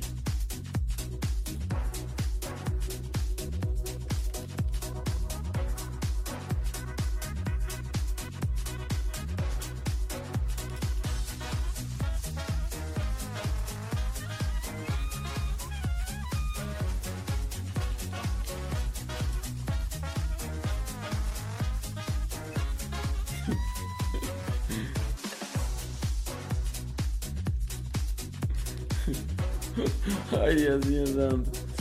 Ah, tengo el micrófono abierto, Aquí es que estoy acá contestando un mensaje. A ver, espera, ahorita, ahorita regreso.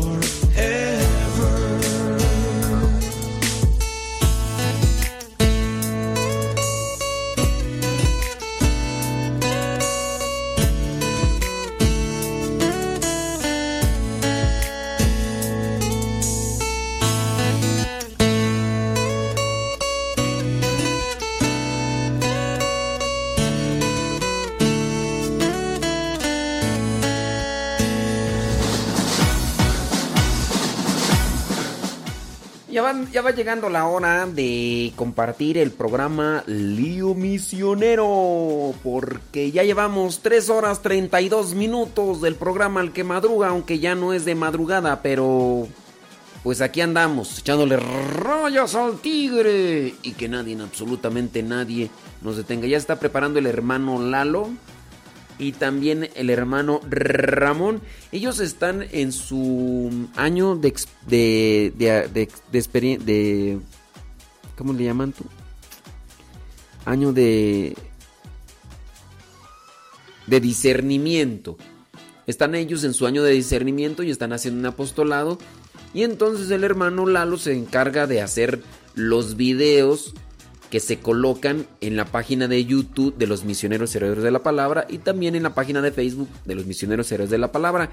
Por cierto, quiero recomendarles, hay una serie de videos que se llama Paso Misionero.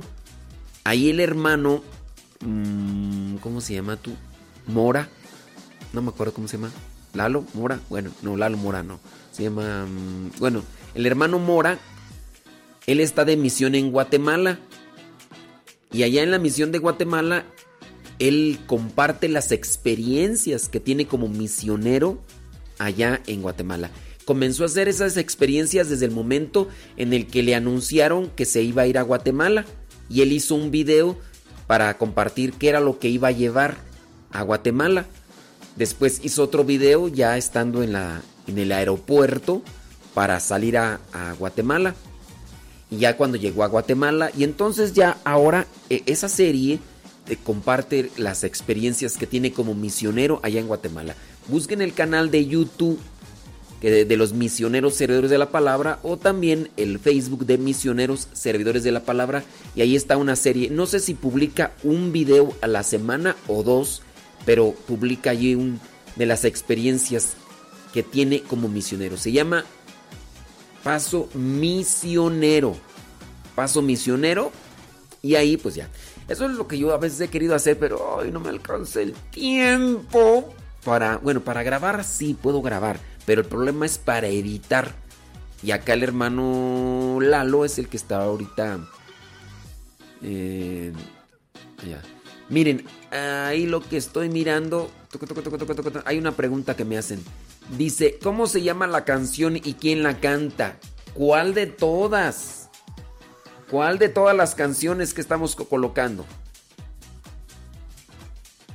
Sí, porque si me preguntan cómo se llama la canción, hay veces que no alcanzo a mirar el mensaje y ese mensaje no me dice aquí eh, en qué momento lo pusieron. Si, si me dijera en qué momento lo pusieron, bueno, ya iría yo a checar el, el programa y todo eso, pero cuando me pregunten de canciones, digan, ¿a qué es, ¿cómo se llama esa canción que dice sa sa sa sa sa sa sa sa sa sa sa sa sa sa sa sa La última. Este la que acaba de pasar. Se llama I love you. I love you. Te amo en inglés. I love you. Así, de los misioneros servidores de la palabra. Esa. Sí. No, díganme la letra así como que ¿cómo se llama esa canción que dice I love you? Tan tan tan tan tan tan pues sí, porque si no pues pues no. Ándeles pues. Entonces les recomiendo busquen esa, esa serie esa serie de videos que se llama Lío Misionero. Tú, tú, tú, tú. No me acuerdo cómo se llama esta rola que quiero escuchar ahorita. ¿Por qué la quiero escuchar? ¿Quién sabe? Pero la quiero escuchar. Oye, ya no he estado pasando las dramatizaciones, hombre. Es que no las edité, tenía que haberlas editado, pero bueno. Y no, pero tengo ganas de escuchar esta rola, que ya tiene, ya tiene rato que no, que no la escucho.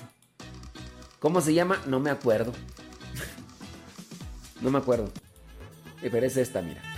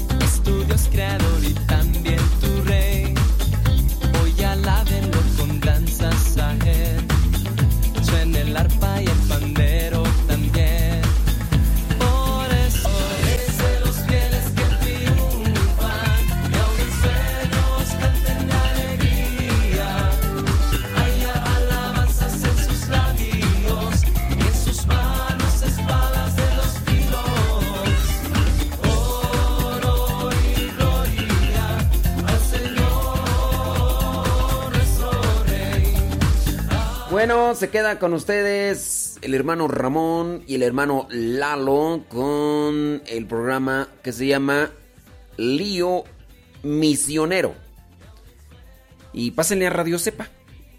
Si le pasan a Radio Cepa, pues bueno, van a escuchar el programa y van a escuchar más rolas y todo lo demás. Así que pásenle, por favorcito, ya. Llegamos 3 horas 30 y...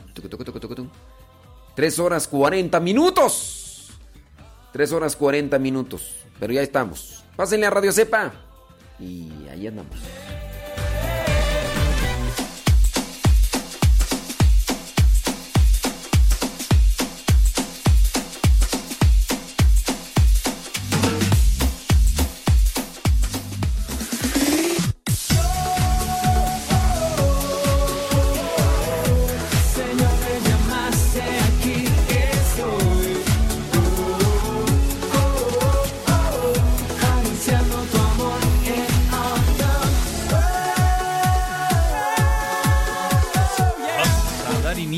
Con este programa de Lío Misionero.